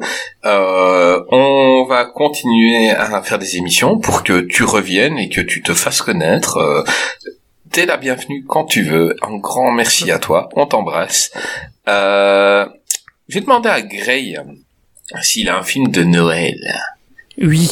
Alors, euh, des films que je regarde chaque année, il y en a plusieurs, mais je vais en parler que d'un seul, parce que sinon ça va durer encore mille ans. Gabi, cache-toi. Euh, T'as envie d'aller dormir alors, là. la- Plus ça dure, la- mieux c'est. Euh, Il y, a y trois films que je regarde vraiment chaque année. Euh, le premier, c'est le projet Blair Witch, qui n'a aucun rapport avec Noël, donc, mais qui est juste mon film d'horreur préféré, donc je le regarde. Euh, le deuxième, c'est La Cité de la Peur, qui est ma comédie préférée. Ouais, mais c'est, Je- me, veux en film. parler un jour dans Keski, donc euh, on fera un LH Bah, ça, Et- Avec grand plaisir, parce que c'est vraiment c'est ma comédie. Mais préférée, moi aussi. je le regarde chaque année euh, avec grand plaisir. Euh, non, le film que moi je voudrais, dont je voudrais parler, euh, c'est Gremlins. Il y a François, il Parce tremble. que, en fait, en fait Non. c'est le film auquel j'associe mon mon amour du film de genre et du film de créature. C'est avec ce film-là que c'est né. En fait, c'est Gremlins euh, que j'adore vraiment énormément. Euh, toutes les règles. Enfin, Un en fait, ce film est culte. Si, les deux. Moi, j'adore Ouais, les deux. Non, non, non. Le 2 le deux est très différent, euh, mais j'aime beaucoup aussi. Deux grands films, mais euh, et voilà, Pour des totalement raisons très différents. différentes. Ouais, clairement. Euh, mais euh, non, ouais, je- je- ceux qui n'ont pas vu Gremlins, vraiment, regardez Gremlins. Non, regardez Euh, pas c'est ça. Assez exceptionnel. Regardez Si, pas regardez ça. c'est c'est Ah, trop bien. attendez, le ah. film par- Quand t'as 12 ans, c'est le film parfait pour te. Moi, je trouve Non, ça mais film vas-y, continue, moi, je- Euh, je t'expliquerai mon vécu Gabi, après, mais va, continue. va, va, explique ton vécu vite avant Ah, qu'il vas-y, continue, vas-y, comme vas-y. ça après il va, il va pouvoir te Explique. faire peur. Non, non, bah, vas-y, vas-y, pourquoi. J'ai vu, j'ai vu les Gremlins pour la première fois, mais j'avais 6 ans avec euh, Ah bah mon voilà. grand frère et son meilleur Bah pote. voilà, mais c'est tôt, c'est tôt ça. Et, et en effet, en effet, c'est beaucoup trop tôt. Pour comprendre le second degré, c'était trop tôt. Et, euh, et le problème, c'est que ça, ça a déclenché chez moi des, des, des paniques. Mais je parle pas de peur, je parle pas de regarder le film et d'être mal à l'aise. Bah, je c'est un parle peu de comme les gens qui ne vont plus panique dans l'eau parce qu'ils ont vu J'ai eu des paniques nocturnes. Attends, attends, attends, non, non. J'ai eu des paniques nocturnes de mes 6 ans à mes 12 ans. À 12 ans, je me réveillais, mais, mais je me réveillais en sueur. T'as 12 ans. À 12 ans, tu commences quand même, mais rien à faire, quoi. C'est une panique. Et toujours maintenant, j'ai, quoi, j'ai 34 ans. Je regarde le film Les Gremlins. Je sais que c'est pour rire. Je sais que c'est de l'humour et les blagues me font rire. Et toujours maintenant, je regarde ce film-là et je suis mais crispé. J'ai des paniques nocturnes. Mais des vrais. Toujours maintenant, imagine-toi. Imagine le mec, c'est un bonhomme. Il écoute du black metal, il écoute du death metal, il a des poils, il a des cheveux, il a une barbe. Que dalle. Tu me fais regarder les Gremlins, je ne dors pas. Et le pire, c'est qu'il a et plus peur d'avoir des rire Gremlins qui te sortent du dos. Donc, donc le, donc le jour où je... Ça fait Ouais. rire tout le monde. Et moi, ça me fait pas rire du tout. J'ai des François, le jour où on se prend la tête et que et qu'on en arrive à se battre, je te lance une peluche Gizmo et là c'est mort, là je te bats là. Ah oui, non, mais je, je pars. Je te, je te file ma copine, les clés de ma voiture et de ma maison. Hein. Bon bah voilà. Ouais, bah, c'est bon, Ah bah, ça, ça va. tombe bien. Eh bah vas-y, Ah ouais, continue non, euh, mais- Gray sur ce super. Excuse-moi, mais continue, parce que moi, ça me Euh, fait paniquer. Non, non, non, bah, euh, en fait, j'ai pas, je veux pas trop le temps parce que c'est Gremlins, c'est culte. Mais euh, voilà, les créatures, je trouve que les créatures sont encore magnifiques en termes de design. Euh, en fait, c'est une idée tellement simple, mais tellement bien exécutée. Euh, c'est fun. Euh, c'est assez flippant quand il le faut quand t'es gamin. Euh, moi, je trouve que c'est un parfait équilibre. Vraiment, Joe Dante. Ça devait être un euh, film d'horreur au départ, hein. Mm. Mais c'est Oui, Spielberg complètement qui a tourné un peu Mais ça, quoi. de- Et il a eu raison, et est-ce que c'était un excellent choix? Et non, Gremlins, moi j'adore ce film. Et c'est celui-là, c'est vraiment un film de Noël, contrairement aux deux autres dont j'ai parlé. Celui-là se déroule à Noël, c'est enfin c'est vraiment un film de Noël. Et euh, je conseille aussi la suite, qui est très différente, euh, très euh, déconnante, euh, très méta.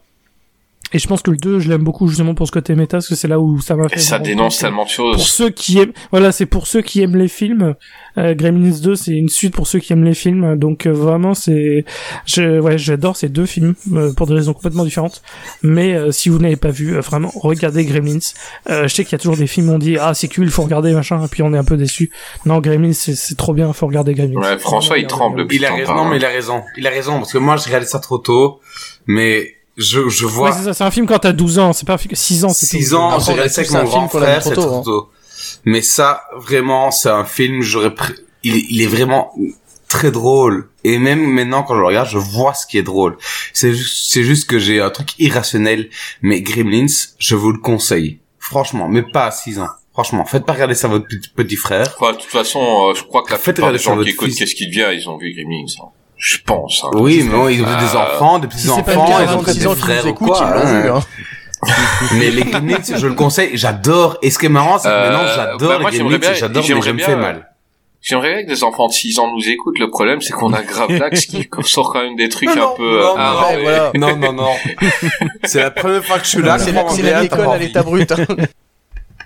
Euh, qui n'a pas fait son top euh, de... Enfin, son top, son film de Noël? euh, Bah, toi. Ce soir. Toi. Je crois que tout le monde l'a fait, là. Parce qu'on est tellement aujourd'hui, j'oublie. Bah oui, Il reste toi. plus que toi? Il reste plus que Euh, toi. Enfin, mais moi, il y en a tellement. Euh, on peut passer, tu vois, moi que ce soit Maman, j'ai raté l'avion. Moi, j'avais envie de parler de Retrouver le futur. Et, et spécialement le 3, parce qu'on parlera certainement du 1 et du 2. Le 3, c'est le moins bon. Mais c'était justement... Euh, t'avais pas souvent le samedi soir... bon, on verra bien. Attends, euh, le samedi soir, t'avais le 1 et le 2 qui On passaient. peut se faire des qu'est-ce qui devient sur des sagas. Voilà. fois, hein. On peut faire sur un personnage et moi, euh, futur. T'avais pas le, t'avais le 1 et le 2 qui passaient le samedi soir et le dimanche après-midi, t'avais le 3. Et, et ça, c'était quasi tous les ans, quoi. Et, euh, et envie- Non, alors ça, c'est parce que c'est pas sur M6, parce que sinon, ils auraient passé le 2 puis le 1, après le 3 puis le 2, après Oh, le mais 1 tout puis le fait. 3 puis le 2. Tout à fait d'accord. J'ai jamais Les compris le de la- principe. Les chaînes de la TT, vous êtes un cancer au niveau de la diffusion, je vous hais. Non, moi, moi pour euh, pour mes avis pour Noël, ben on a déjà fait un épisode de Noël euh, pour euh, la deuxième émission de Qu'est-ce qui devient. Donc, euh, j'avais donné mon avis sur euh, Maman j'ai raté l'avion, sur euh, sur euh, les Gremlins, pareil, et sur Love Actually. Euh, là, je voulais un peu les vôtres, euh, pas de souci. Les gars, moi, je voulais faire quelque chose. J'avais pas dit. J'ai envie de vous remercier tous ici, un par un. Donc donc comme vous le savez, ça a été très compliqué le début de saison de Keski. J'avais très peur de refaire une équipe et, euh, et vraiment, euh, ça a été euh, une, une, une vraie vraie peur. Euh, euh, t'étais venu dans la saison 1 pour euh, The Rock. On avait kiffé l'épisode. Épisode euh, peut-être le plus populaire de de, de Qu'est-ce qui devient. Euh, épisode vraiment qu'on me cite régulièrement, surtout pour le le, le fou rire euh, unique euh, qu'il y a eu. Un grand merci à toi, j'adore ton humour et euh, j'espère que tu vas rester avec moi euh, longtemps, mais que tu restes avec moi ou que tu fasses tes pods. Les gars, écoutez Gray parce que ce, ce gars est, est- il est drôle, il est, il est sympathique euh, en diable, c'est, il a, il a tout pour lui euh, pour être un super podcasteur. Donc un grand merci à toi d'être euh, dans l'équipe et je te kiffe vraiment. Ah, Merci Euh, beaucoup à toi de m'avoir invité euh, dans l'équipe. mais c'était euh, pour moi une évidence. Je t'ai pas invité par défaut, je t'ai invité parce que t'as été euh, un des invités les plus drôles et si si pas pour moi dans la première saison, euh, je vais pas dire Rico et tout qui sont des génies et qui sont des trucs de de, de l'humour, tu vois, qui sont des des maîtres. Je parle au niveau euh, au niveau sincérité dans dans ce qu'on fait, t'as été euh, t'es génial et voilà. Moi je te te kiffe et euh, j'espère que tu vas rester longtemps avec moi. Euh, Gravelax. parle là parce que Hmm. je suis fatigué, mais euh, après dans le futur, pour l'instant, tout va bien. Tout va bien. Euh, Gravelax, euh, toi c'est euh, ta modestie et tu es bon. euh, on va pas à moins que tu veuilles le dire, mais euh, les gens savent pas. T'es une personnalité euh, assez connue en France. Enfin, des, des millions de personnes savent qui tu es. Ils, ils écoutent l'émission. Il y en a beaucoup qui te connaissent certainement. Ils savent pas. Et tu ne joues pas là-dessus. Tu es resté sur euh, juste voilà. On te connaît pour tes connaissances en cinéma ici et pas C'est Jean-Pierre Foucault. Voilà, c'est Jean-Pierre Foucault et pas pour le numéro de Miss France de cette euh, année ou pas? Attends. et pas pour euh, la personne que tu es tu es érudit tu es bah t'es cultivé bon c'est aussi pour ça que t'es une personnalité c'est pour ta culture et euh, t'es la gentillesse incarnée euh, combien de fois on n'a pas fermé un, un épisode on est resté tous les deux encore à papoter tu es ouvert à, à plein de choses et euh, tu tu es accessible et moi voilà je suis euh, je suis très heureux de t'avoir. Vraiment tu es t'es quelqu'un de bien euh, c'est vraiment le c'est ça peut paraître bateau mais c'est dans le meilleur sens du terme tu es quelqu'un de bien et et je je je suis vraiment fier de t'avoir avec nous Merci beaucoup. Euh, Merci beaucoup. Bah, je peux. Au mon avis. ju- Juste te dire que, oui, enfin oui, je, euh, ouais, euh, je suis, comment dire, une personnalité. Non, voilà, j'ai, été connu euh, à, à un moment pour ceux qui suivent. Je suis même plutôt connu des grands-mères, hein, donc euh, bon, c'est pas, c'est pas forcément. Mais je suppose que quand tu vas acheter le pain, bah, on te reconnaît. Non, non, mais bah euh, maintenant que le masque ça va, mais bon. Non, je te dis, c'est c'est surtout les grands-mères, euh, c'est surtout les grands-mères. mais non, moi c'est toujours, c'était toujours le l'idée. bah, justement, ça m'a permis, si tu veux, cette, cette histoire de me de faire ma passion, euh, de parler de cinéma. J'ai vu assez vite que l'important, bah, tu l'as vu, c'était d'en parler en groupe, de pas rester forcément dans son coin. Je l'avais déjà fait euh, au tout début. Bon, ça m'a permis de d'avoir les, les bases, etc. euh, puis de voir où, où je peux aller.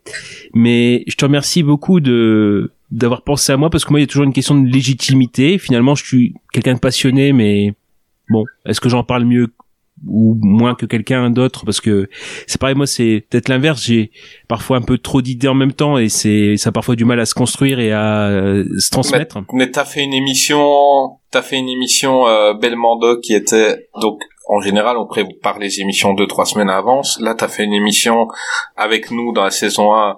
Enfin j'y étais pas, hein, c'était mes mes collègues qui l'ont fait et et t'as fait une émission un peu euh, sur la rapidité. Vraiment, euh, on fait une Belmondo, tu viens et tu as été, euh, Bah, t'as été génial. T'as été génial c'est- dans dans ce que Belmondo, t'as c'est l'idole, donc en fait, j'ai rien à préparer. C'est comme Grey. je suis en je suis en Oui, c'est vrai que Grey prépare pas grand chose, ouais, mais je suis en- Ah, je pensais qu'il préparait l'émission sur la web.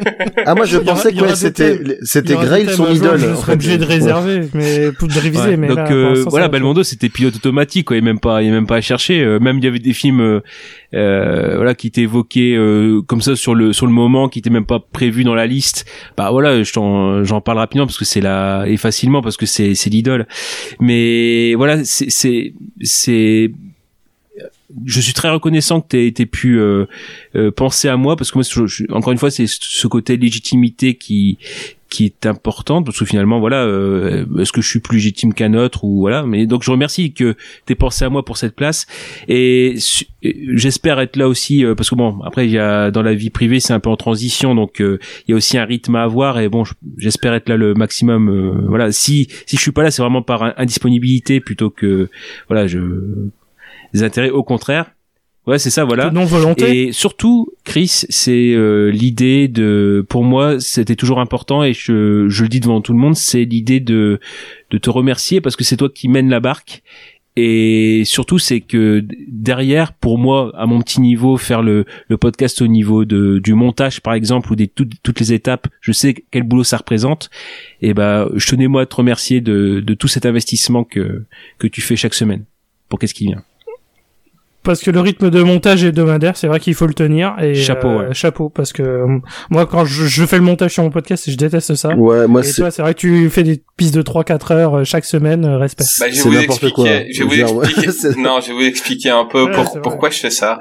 Donc, j'écoutais énormément de podcasts en bossant de nuit et des fois, j'étais un peu frustré de voir des podcasts dont j'étais fan. Euh, et j'attendais des épisodes. Il y a des fois, j'avais fait le tour parce que quand tu travailles euh, 10 heures, 10 heures euh, de nuit, 6 jours sur 7, à un moment, euh, les émissions que t'aimes bien, t'as vite fait le tour. Et, et, et je m'étais dit, le jour où moi je fais un pod, bah, j'essaie de sortir un épisode par semaine. Comme ça, bah, les gens qui attendent, eh ben, ils l'auront.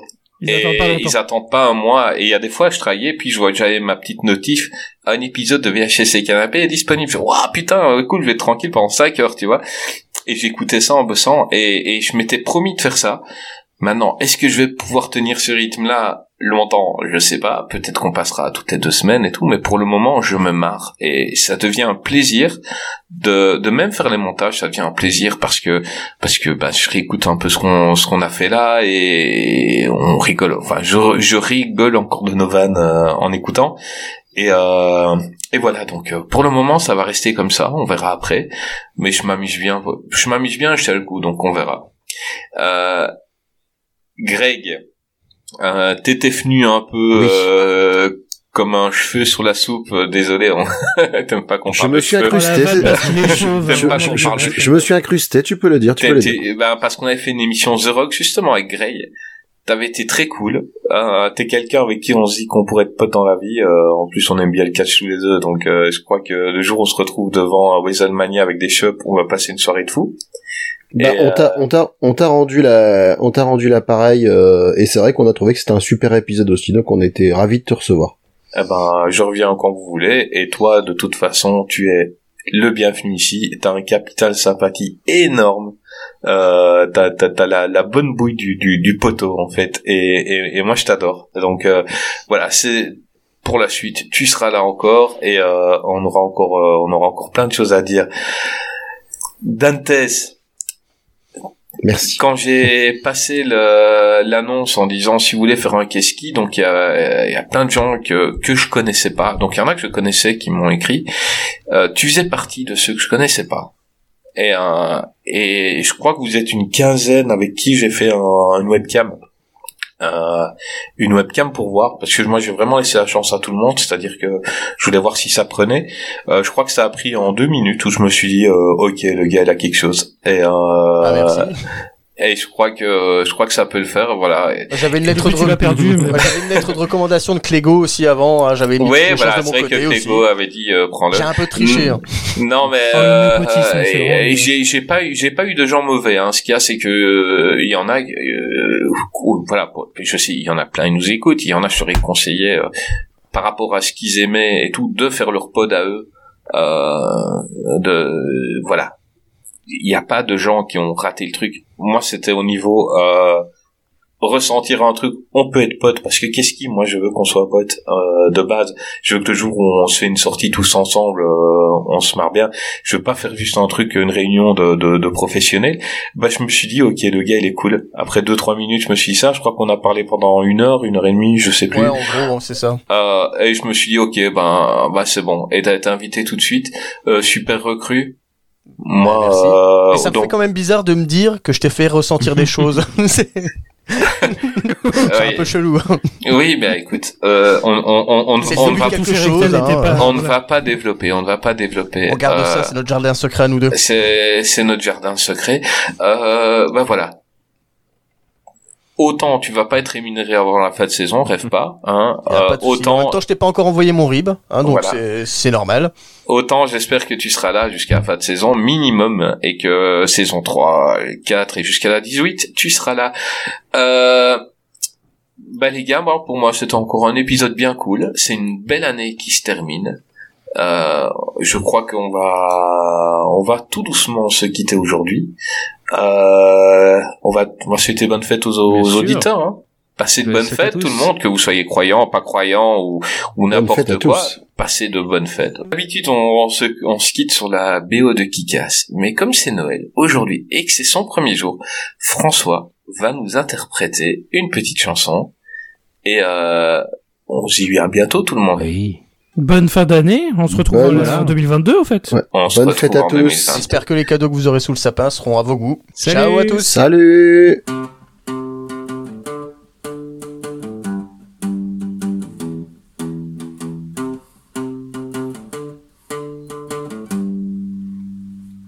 Feliz Navidad.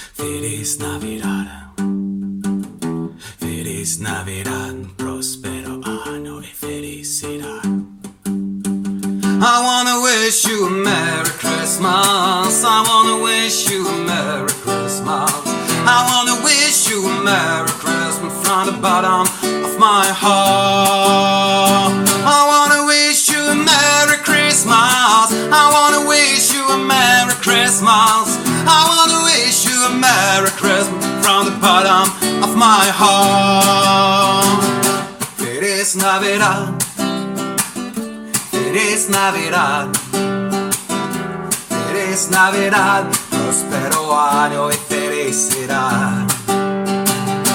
Feliz Navidad.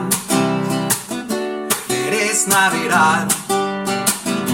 Feliz Navidad. Próspero año y felicidad.